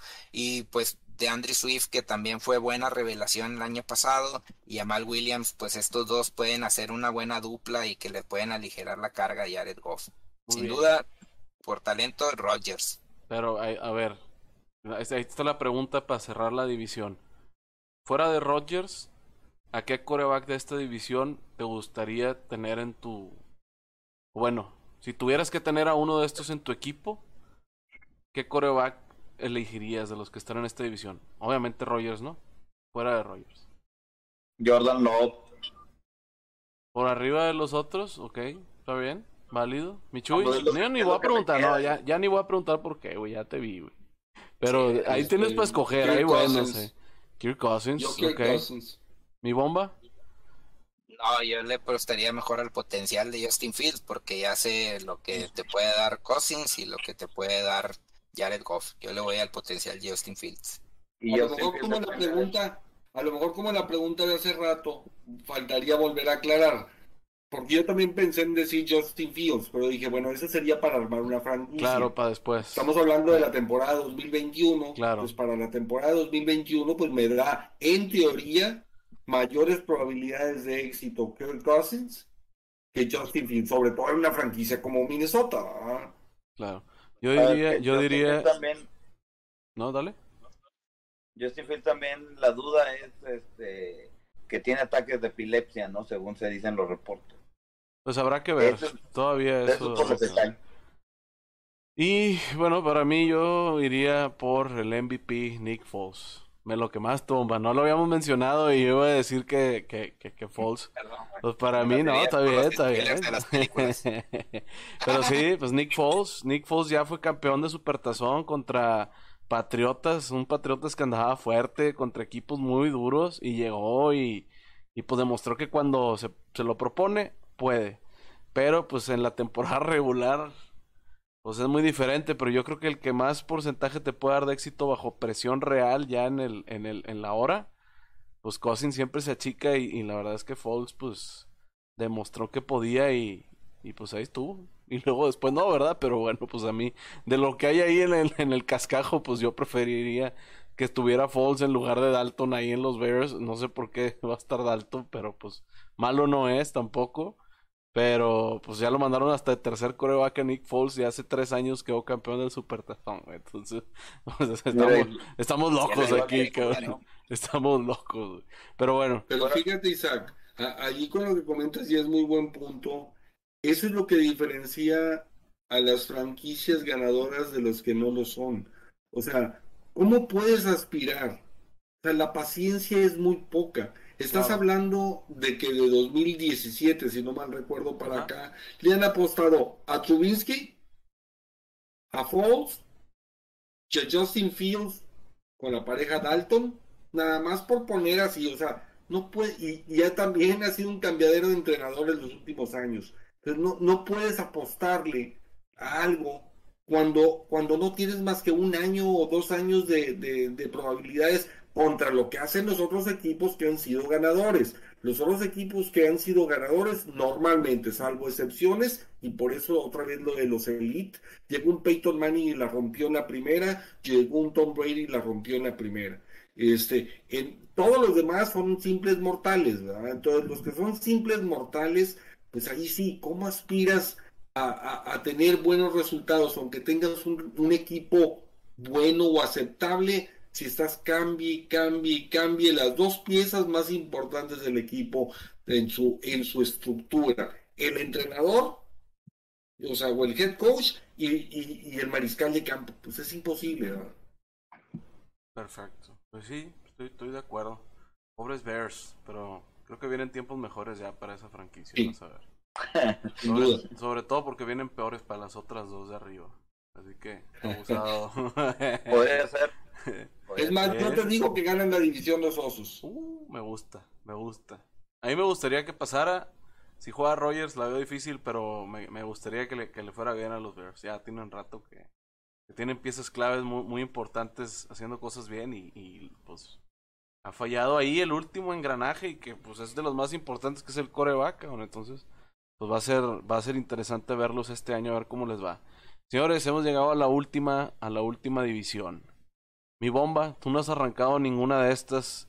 Haz los honores, por favor, y respeto, por favor, para el señor Brady, porque aquí está uno de sus representantes, ¿no? Todo lo contrario, aquí vamos a enaltecer al GOAT. Ah, ¿Por qué? Pues porque tan sencillo como que tiene menos 24 horas, o quizá ya 24 horas, ahorita que estamos grabando, de ganarse por más cuerpiperro que tenga, y con la perdón de, de nuestros amigos que, que, lo quieren tanto, pero ganó el atleta del año en los ESPYs de ESPN. Entonces, pues así como, como está, pues digo, pasaron 10 años o más de 10 años. El último que había ganado del NFL había sido Drew Brees en 2010.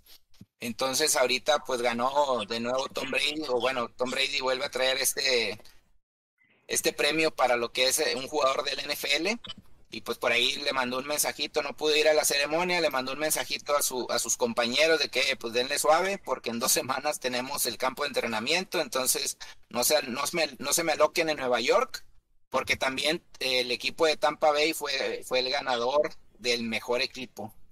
Entonces, pues digo, eso es así como que en términos generales de los últimos premios que ganó de Tom Brady.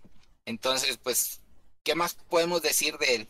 Digo, no hay mucho que decir que ya se sepa. Interesante lo que decía Chuy hace un momento de decir, oye, pues es un año más este longevo. No vamos a manejar otras palabras, es más longevo y más experimentado en la liga. En agosto va a cumplir 44 años. ¿Qué está haciendo el equipo para que no le pegue tanto a Tom Brady? Pues yo creo que algo histórico y que pues ya también en su momento podamos profundizar. Tampa Bay ha vuelto a firmar a cada jugador de los titulares del año anterior. Entonces eso es algo histórico y eso es muy bueno para el equipo, es muy bueno para Tom. Que tienen además de eso, pues bueno, tienen por ahí a lo mejor el tema de si firman o no a, Godwin, que es por ahí lo único que puede tener ruido ahorita en esta pretemporada. Fuera de ahí, pues Tom Brady sabemos tiene contrato hasta 2022 y lo que él ha dicho es quiero jugar más, y pues está preparando para jugar más. Vamos a ver, igual, insisto, en agosto cumple 44 años y vamos a ver pues qué, tanto puede rendir. Definitivamente no es el, el, mariscal de campo del futuro del equipo, sin embargo, pues como decíamos, ¿no? Para el 2021 Tom Brady viene con todas las armas y listo pues para volver a, intentar repetir llegar al Super Bowl y sobre todo pues buscar otro otro título, ¿no? Eh, por otro lado, pues bueno, en esta división también va a haber otra batalla campal entre Tyson Hill y James Winston. Sabemos que, pues bueno, Sean Payton no había tenido esta, digamos, preocupación en los últimos 15 años porque Drew Brees era el dueño y amo de esa posición en los Saints. Entonces, pues este primer año todo parece indicar que Winston va a ser ahora sí que el líder de la ofensiva. Yo pienso que pues se me hace la decisión correcta en el sentido de que Winston viene a traerte lo mismo que platicaba ahorita Stafford, o sea, viene a darte esa profundidad de buscar pases eh, largos y buscar eh, la profundidad del campo. Situación que ya a lo mejor en los últimos años no te daba Brice por lo mismo de, que pues, ya era un coreback muy veterano entonces pues era más manejador de, de, las situaciones. Creo que Winston eso puede darle la, explosividad y pues Hill te puede dar esa versatilidad de que ya le ha dado anteriormente en ese rol donde entra, puede tirar, puede correr, te juega de, ahora sí que de Joker dentro del campo, dentro de la ofensiva. Eh, pues ¿qué, ¿qué, más podemos decir de, de estos Saints? Pues la verdad es que eh, al menos para mí sí genera incertidumbre cómo van a estar los compañeros eh, a la ofensiva. Pues el sector Michael Thomas también por ahí no sé qué tan convencido y qué tanto ruido vaya a hacer en el sentido que ya no va a tener a Drew Brees que le esté dando y alimentando de bola, entonces eso también le puede afectar. Vamos a ver cómo se comporta a lo largo de la temporada y pues ver que también eh, Sean Payton cómo le hace para adaptar a Winston. Creo que eso también va a ser clave, adaptar a Winston o, adaptarle más bien un sistema ofensivo que le dé y le, que le pueda dar potencial para que aproveche las armas que ya tiene ¿no? en ofensiva. Eh, por otro lado, pues digo, las tristes Panteras de Carolina pues se llevaron por ahí a Darnold, que pues, pues ahora sí que el año pasado fue dentro de los elegibles, de los quarterbacks elegibles, fueron 36, Darnold fue el último lugar. Digo, los Jets tampoco le daban muchas armas y no tenía mucho para dónde hacerse. Sin embargo, pues sí, las Panteras le están apostando como que a resucitar su carrera. Eh, pues lo están dando buenas armas por ahí, pues dentro de lo que he platicado de, batallas campales que puede haber, están en la línea ofensiva, yo creo que eso es lo más importante, de qué manera van a proteger el lado ciego de Darnold y también del tackle derecho que por ahí traen uno novato y por ahí, este, bueno, de su tercer año y trajeron de agencia libre. Entonces esa línea pues da mucho de qué hablar o puede dar mucho de qué hablar dependiendo qué tanto tiempo le den a Darnold. Tienes a McCaffrey que sin duda alguna va a ser la mejor ayuda que pueda pedir Darnold o cualquier coreback este, de, de estos novatos o de que tienen poco tiempo en la NFL, menos de cinco años. Entonces creo que le puede ayudar, pues veremos cómo lo van adaptando. Eh, en, pues el coach también es eh, Matt Rule, pues debe de, darle ahí un, sistema que, le ayude a potencializar su talento a Darnold. Sin embargo, pues no le veo muchas esperanzas a estas Panteras. Y sobre todo que también McCaffrey viene de una lesión que pues le estuvo dando lata todo el año pasado. Y pues por último, los halcones, este, Falcons. Eh, hablábamos el, el, episodio anterior de una clave, o al menos para mi gusto, de, de Tannehill fue Arthur Smith y esta manera de jugar este tipo de, de, digamos, de ofensiva de mucho de play action.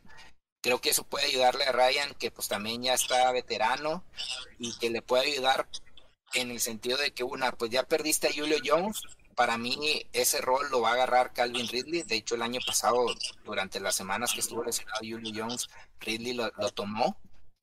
Aparte en el draft te traes al mejor talento de Tyrant que se ha hablado de los últimos años en Kyle Pitts, entonces también va a ser y se va a llevar por ahí muchos targets de los que deja Julio Jones y pues esto pues digo, los Falcons desde que perdieron Super Bowl se vinieron en picada, sin embargo, pues por ahí sigue estando viva la chispa o esperando de que puedan competir en la división y sobre todo en la conferencia. Veremos ahora con, con Arthur Smith cómo, cómo, cómo funciona este equipo, ¿no? Que también le falta ahí un cambio de mentalidad. Les digo, pues desde el Super Bowl fueron cayendo. Entonces veremos cómo, cómo se van adaptando. La verdad es que la ofensiva a mí me gusta. O sea, a mí Ridley el año pasado también pues, me ayudó mucho para temas de fantasy está Russell Gage, está Hayden Hurts. Entonces, pues tienes buenas armas. Se llevaron a Mike Davis, perdón, que es el corredor que viene de Carolina. Pues ahora en pretemporada vimos ahí algunas imágenes. Pues la verdad es que se está preparando bastante bien. Esperemos que sea, definitivamente va a ser una mejora en, lo que es el departamento de los corredores en este equipo. Y pues nada, pues con este, con Matt Ryan, que es de, los más experimentados también en esta liga después de Tom Brady, pues creo que pues pinta bien, al menos este año para ellos, eh, con, con el nuevo head coach, que también me gusta mucho, sobre todo en su sistema ofensivo. ¿Qué te, puedo decir de Tom Brady que no, que no hayamos dicho ya como en tres programas? Es el mejor coreback de esa división sin problema alguno, ni cerca están los demás de, tener el, el, el, nivel que tiene él. El equipo que, que a mí me gustaría ver de esta división es el de Panteras de Carolina con Sam Darnold. Creo que puede estar interesante. Nuevo esquema, nueva ciudad, un cambio positivo para Darnold después de lo vivido en, en Jets. Sin duda llega una franquicia de Carolina que yo creo que no tiene la misma presión que tenía la ciudad de Nueva York este, por, por dar resultados inmediatos. Creo que Carolina va a ser un equipo mediano a mediano a más, dependiendo de cómo, cómo se comporte su, calendario, que por cierto ahorita creo que no, no lo he visto pero pues puede, ser muy interesante ver la progresión positiva que yo creo que va a tener Darnold con este cambio. Este, los Saints, pues bueno, está el coreback del futuro que nunca llegó y está el coreback de las mil intercepciones. Yo creo que Saints les va a ir bien, tienen un equipazo. Por más regular que juegue su coreback, va a ser suficiente como lo va a hacer en San Francisco. El que esté de titular seguramente voy a llevar el barco a flote tranquilito y ser un game manager como lo era Alex Smith en Kansas, perdón. Pero para ganarle la división a, a Tampa, pues la, la, verdad no, no, no creo que lo puedan hacer. Y me está faltando el otro equipo de esta división.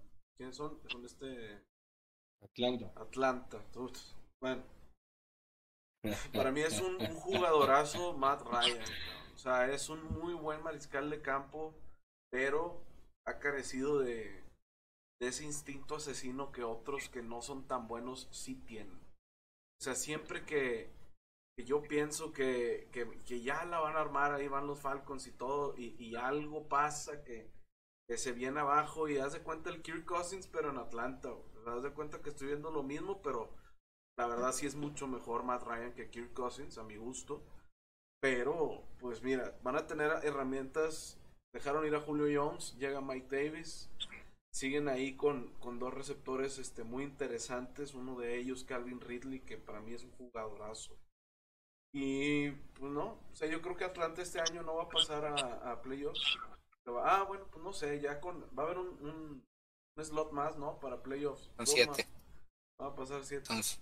Pues a lo mejor y sí se cuelan, ¿eh? Porque a lo mejor con eso es suficiente para que pasen a playoffs, pero como Dini, y seguramente ahí queda Nini. O sea, la neta no, no creo que vayan a armar mucho. Tampa se lleva esta división caminando, probablemente. No, no veo que Saints le pueda tocar la corona, pero sí veo a Saints metiéndose incómodamente a playoffs. Y, y si llegan en, en, embalados, o sea, haciendo desastres ahí contra algún equipo que, que creamos que va mejor y, y los pueden dejar fuera sin bronca. No más allá de eso, pues, ¿qué les digo? Ya Hombre, ya me tiene harto, ya que se re... me tiene bombo. Directo del fondo del corazón. Ya, ya. Ya, Chuy, ándale, ponle un altar. De la bilis, más bien. De la... dale, dale, dale, dale tú, mi Chuy, ya terminemos aquí de, de coronar al, a la cabra. Te creo. Bueno, este, mira, la verdad de las cosas es que Carolina yo creo que es el equipo que más va a ascender contra el año anterior. Este, me gusta, me gusta Sam Darnold, este, definitivamente. Mm, Atlanta, eh, Matt Ryan y volvemos a lo mismo. Yo creo que la posición de mariscal de campo es una donde se debe ser ecuánime, sobrio, este, disciplinado, etcétera, etcétera. Pero, pero eh, ese apodo que le ponen de Matt Ice y cosas por el estilo, o sea, este, yo creo que al contrario es lo que es lo que no me gusta él, o sea, esa esa parsimonia, esa eh, falta de pasión por por, por, el juego. ¿Mande? Pecho frío, es el pecho ¿Sí? frío, sí, literal. Sí, claro. Claro, sin duda. Entonces, yo creo que eso es lo que le pega porque no es un mal mariscal de campo. Tú ves sus estadísticas año con año y, y, es muy bueno, o sea, este, y sin embargo, no transmite y no termina de contagiar a los demás. Sí, entonces yo, eso es lo que yo le veo diferente a, a, Sam Darnold, donde, pues, eh, digo, pocos tienen una segunda oportunidad en esta liga, este, a nivel de mariscal de campo en un equipo tan, ah, o sea, competitivo. Este, obviamente en gran parte depende de, la salud que tenga McCaffrey, sin duda alguna, porque es un monstruo de corredor y es su mejor elemento, pero, pero este Sam Darnold es, eh, eh, un buen mariscal de campo y, yo creo que va a mejorar el equipo. Y obviamente a lo mejor no le va a dar para calificar, a menos de que fuera ese séptimo equipo, pero sí le, va, sí le puede permitir por allí meterle golpes a los de arriba. Este, que obviamente pues vienen siendo en el papel Nuevo Orleans y Tampa. Este, Tampa, como, como bien dijiste, Isaac, es eh, de esos equipos, eh, de esas situaciones donde, mira, nada más no lo pierdas. ¿sí? Este, nada más no lo pierdas, tienes un muy buen equipo, muy balanceado, buenos receptores, este, porque tiene, o sea, la verdad las cosas que superestrellas. Y, igualmente su, su ataque terrestre es muy bueno. Eso aunado a la defensa y al, y al cocheo, este, que también es muy consistente. Y, pues bueno, digo, a mí me, me, me gusta Nueva Orleans, nada más no pierdan. ¿sí? Este, aún así, de eso a que sea equipo de supertazón, yo no lo veo como equipo de supertazón. Sí, o sea, definitivamente sí lo veo llegando a playoff y siendo complicado. ¿A Tampa? Sí. Eh, ah, este, en el caso de Nueva Orleans. Ah. En el caso y en el caso de Tampa, digo, aquí hay que entender, lo único que pudiera afectarle a Tampa es, pues como decimos acá en el fútbol y en, en, Monterrey, en México, lo de la campeonitis, ¿verdad? O sea, eso es lo único que podría pegar. ¿Qué dudas que con un entrenador que, con esa experiencia y con esa madurez en edad y en forma de ser muy disciplinado que tiene todo ese cuerpo de, de, cocheo integrado con mujeres y, gente de color que ha traído desde siempre, porque es una, es una doctrina que él ha manejado, el, siempre este, pues ser incluyente y, y, no nada más ser incluyente, sino que son su base, ¿sí? O sea, este, entonces, a, a mí me encanta eso y, y en el caso de, de Brady, es, es un tema de la cultura que lleva, es un tema de la credibilidad que da, ¿sí? Este, porque estadísticamente, y por eso hablé de cuando hablé de la participación de, de Rogers, yo mencioné una donde, donde fue altamente, o sea, mucho mayor, 20 o 21 puntos porcentuales, este, Rogers que, que Brady pero, pero a final de cuentas, Brady lo que te transmite es unas ganas del compañero de querer jugar contigo. ¿sí? Entonces, y, y, lo dijeron ahorita eh, César en su ejemplo que menciona, mientras que Brady está hablando de muchachos, en dos semanas más tenemos chamba. El otro está diciendo, pues dos semanas más y decido qué es lo que hago. Híjole, o sea, pues maestro, eso es lo que hace que el dotado, porque yo no dudo que, a lo mejor sea hasta mejor que, que Brady, pero no tiene todo eso que es el líder del equipo, es el mariscal de campo. Y veamos la historia. Sí, hay casos, historias allí, este, la de los cuervos, eh, o sea, el Jeff Rutledge y cosas por el estilo existen, pero de una manera constante, o de una manera que te mantenga competitivo, los ganadores son porque tienen esa mentalidad y porque los jugadores, el equipo quiere jugar con él y para él. Este, y eso es lo que hace impresionantemente enorme a Brady, ya no digamos, ya no digamos en el aspecto estadístico, porque en el aspecto estadístico también podemos decir miles. A mí una de las que más me impresiona es, desde 2008 que sufrió su lesión, los, nada más ha faltado cuatro juegos y los cuatro juegos fueron por suspensión por aquellos disque famosos balones desinflados que, que aunque se decía en, en, el, ah, este, la definición que hubo legal que, que había este, estado correcto y que no había evidencias para el otro, pues el comisionado por sus pistolas dijo, pues te ves.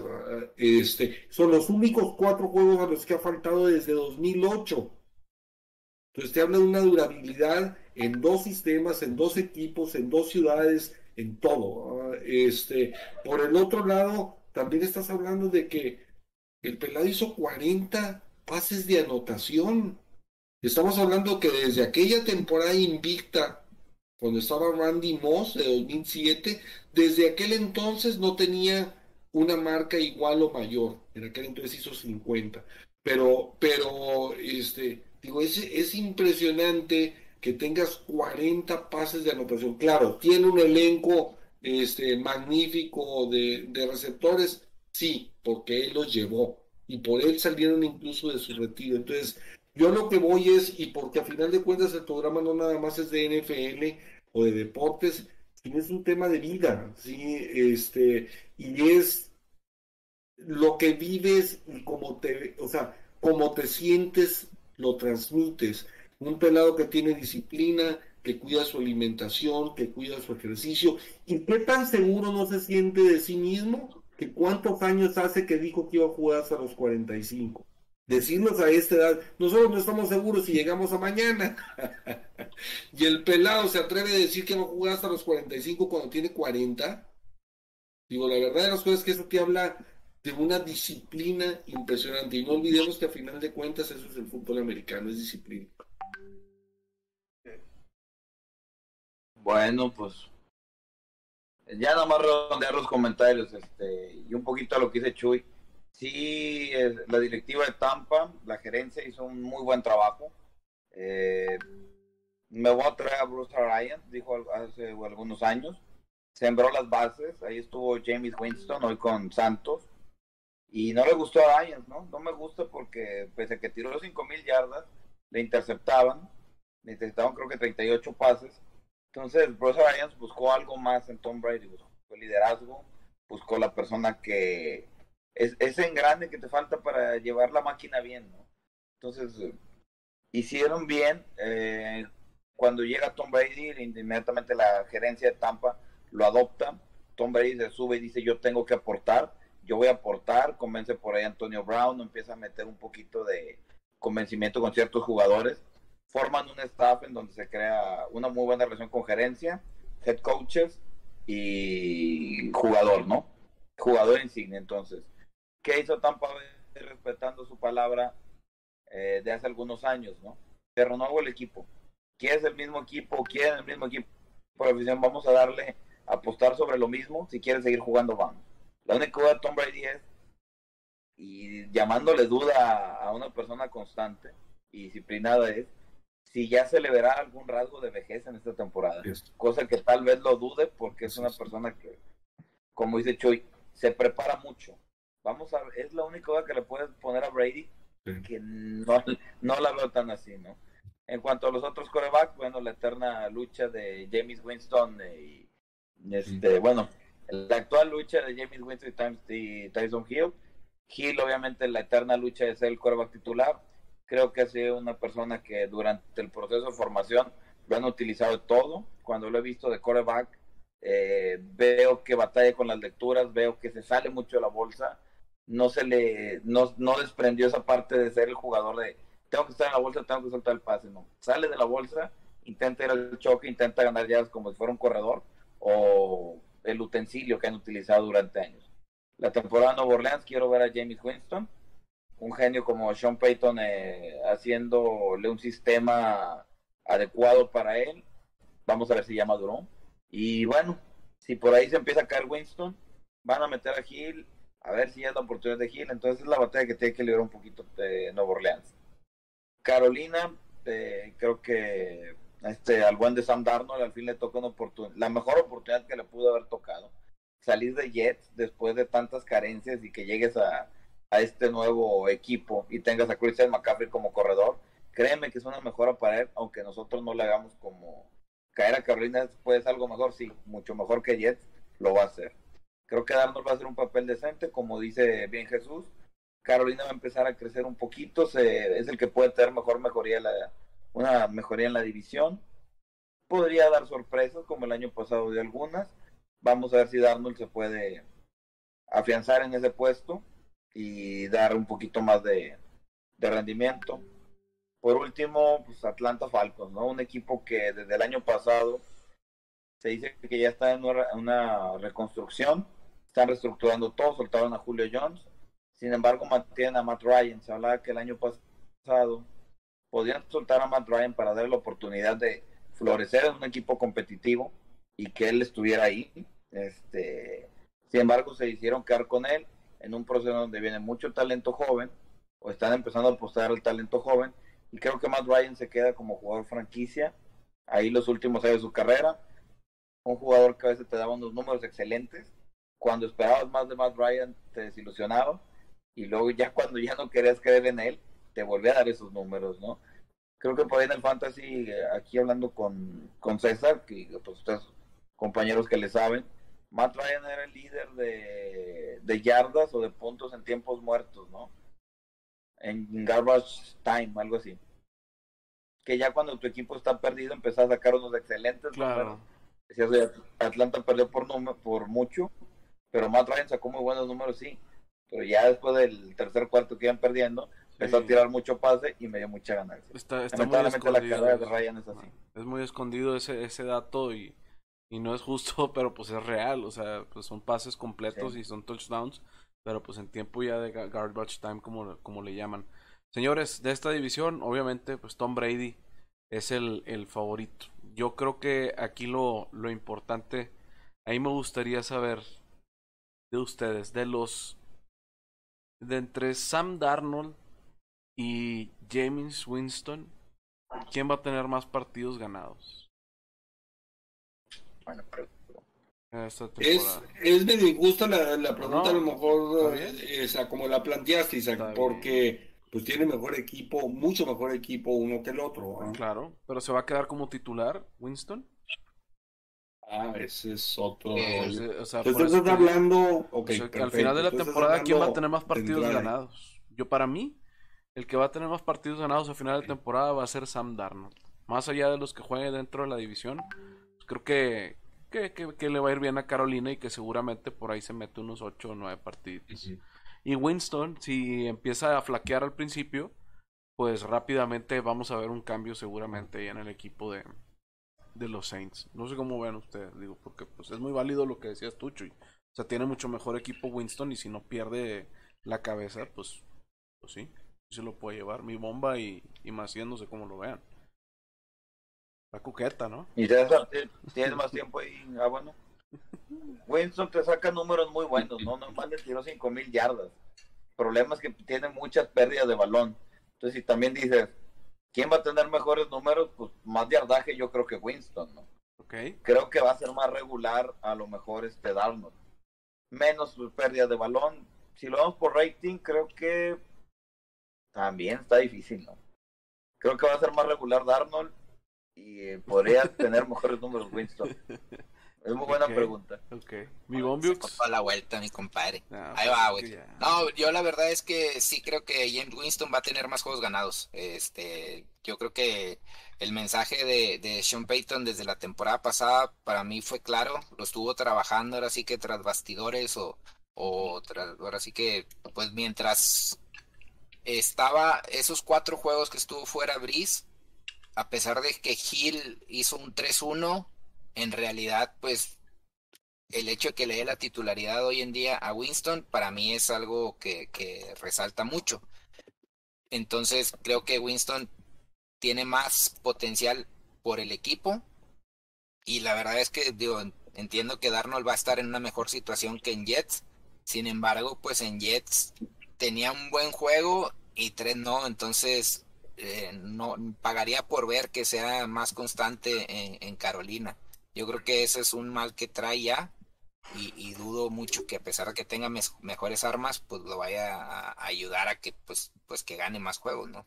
Yo creo ahí y me quedé pensando con lo que mencionaste el, de por qué poner de, de titular este a James Winston Y yo creo que la respuesta a lo mejor es sencilla, lo que pasa es que buscamos normalmente todos una respuesta más compleja. Este, ¿Y por qué digo esto? Porque si él pone a Tyson Hill, es Tyson Hill. O sea, ¿de qué puedes poner a Winston? A Winston.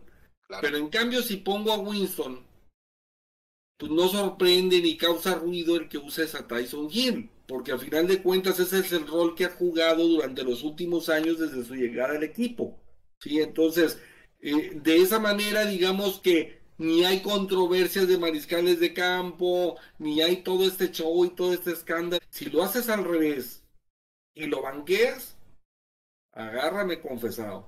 Entonces, yo creo que Swan Payton está sacando su colmillo y está haciendo pues, lo, sensato. O sea, este, ¿quién tiene más juegos? ¿Quién tiene más experiencia? ¿Quién tiene más años? Eh, o sea, más partidos jugados como mariscal de campo pues nos gusta no los tiene James Winston, ¿sí? Tampoco nunca había tenido un equipo del talento de, de Nueva Orleans y de, o sea, e, entonces como un todo, pues es mucho más equipo Nueva Orleans que los que ha tenido Winston en el pasado. Entonces, digo, yo creo que esa es la explicación sencillita de por qué Winston es el que está nombrando y no, y, no a Hill. Claro.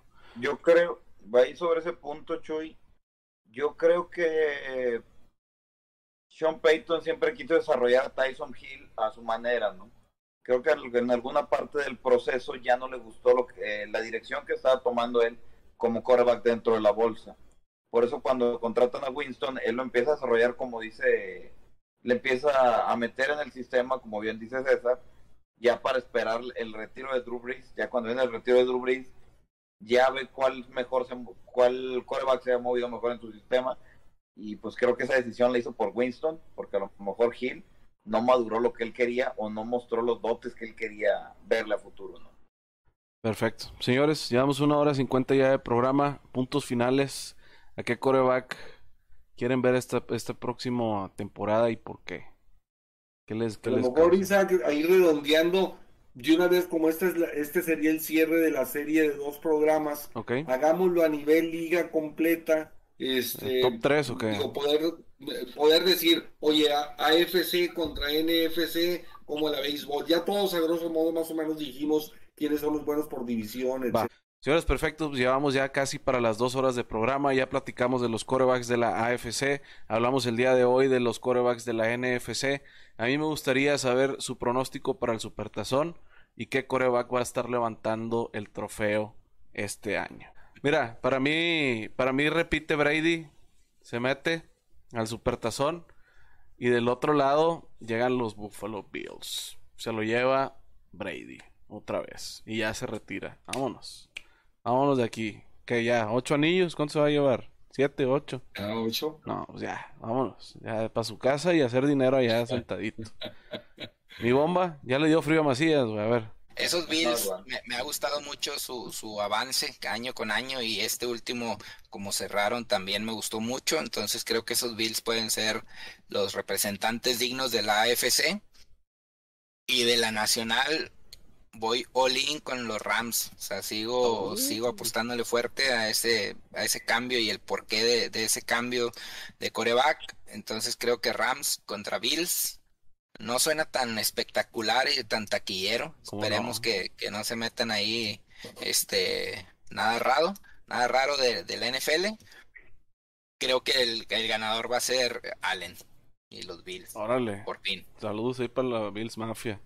Michuy. Si me voy en base a lógica y en estos momentos de la, digo, previo todavía lo que es formalmente la pretemporada, este, ya veremos si para el 8 de, septiembre no suceden cosas que nos puedan hacer pensar diferente, porque digo, no sabemos de entrada al 100 si como quiera se mantiene este Rogers mismo. Este, no sabemos si pasen lesiones, cosas, etcétera, en la pretemporada. Pero hablándolo ahorita, pues yo también coincido en que lo que dice Isaac, este, porque en el papel son los dos mejores equipos, tal vez en el caso de Buffalo, bueno, competido con Kansas City todavía, este, en el caso de, Tampa, pues los que le pueden hacer sombra son en cuanto a equipo es San Francisco y, los Carneros, Este, pero yo creo que la experiencia, yo creo que, que esa armonía, si se mantiene, si no les da la famosa campeonitis, Claro. este, yo creo que, que Tampa y Buffalo deben de, de llegar a la final. ¿Y qué puede suceder? Híjole, o sea, sería un gran partido. Este, y a lo mejor nos hemos estado equivocando en que el cambio de, o el, ceder la antorcha, como decimos, iba a ser a Mahomes y tal vez termine siendo a Josh Allen. Este, Quizá. Pues no me disgusta, no me disgusta un supertazón de esos. Este, y, y pues capaz que la sorpresa y es lo que va a venir sucediendo. ¿verdad? Perfecto. Macías, mira, fíjate, andábamos bien parecidos entre nosotros con Macías.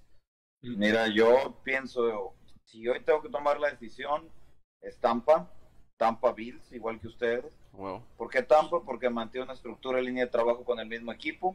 Segundo año de Tom Brady con, como coreback, se supone que en el segundo año de sistema el coreback mejora mucho. Por ahí no los descarto. Este, me gustaría ver, pues, siempre Andy Reid de, de Kansas lo considera como una segunda opción, un genio de, Claro. de entrenador y con Patrick Mahomes, este, creo que es la segunda opción de la conferencia. Del lado de la conferencia nacional, pienso que los Rams ya tienen que despegar, tienen un talento bárbaro, tienen muy buen equipo, lo pondría segundo detrás de, De Tampa. de este Tampa Bay y pues tercero tengo que poner a mis a mis Packers si regresaron Rogers, ¿no?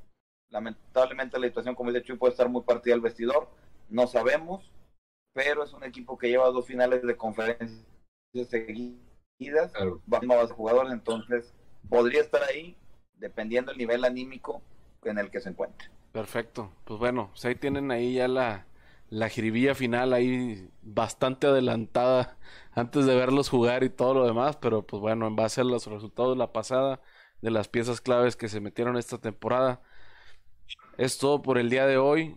Me gustaría agradecerles, mis estimados amigazos, Bomba, Carlos, Chuy, gente que nos vio.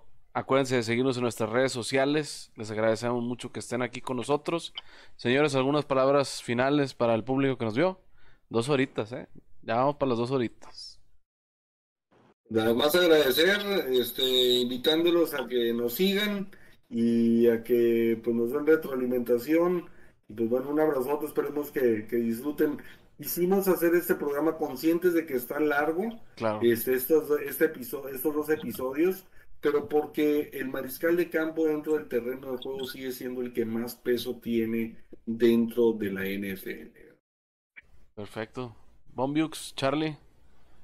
Definitivo. O sea, mientras el coreback siga siendo el que siempre le va a pasar el balón por las manos, va a tener el que va, va a ser el que va a acaparar más tiempo en cualquier tipo de espacio y sobre todo pues que también hemos visto en temas salariales, pues es el que más parte del pastel se lleva. Gracias por escucharnos, gracias por sus comentarios eh, y por acompañarnos, ¿no? en esta bonita aventura. Excelente. Estimado Charlie, ¿todavía traes frío o qué? ¿Eh? ¿Qué es el clima? güey?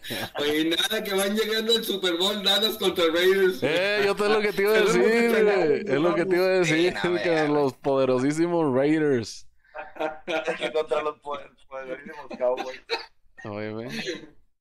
No, pues agradeciendo a toda la gente que nos ve, nos escucha, se toman el tiempecito de, de echar, eh, de escuchar el comentario de cada uno de nosotros. Esperamos sus comentarios, ¿no? La retroalimentación eh, es muy buena para nosotros, saber en qué podemos mejorar, qué les gusta, qué no les gusta. Y pues muchas gracias por estar sintonizándonos en estas dos horas. Perfecto. Pues ahí lo tienen. Muchas gracias, amigos, y muchas gracias, gente que nos escucha, apreciable público. Pásenla muy bien. Esto fue Hall of Famers MX. Vámonos.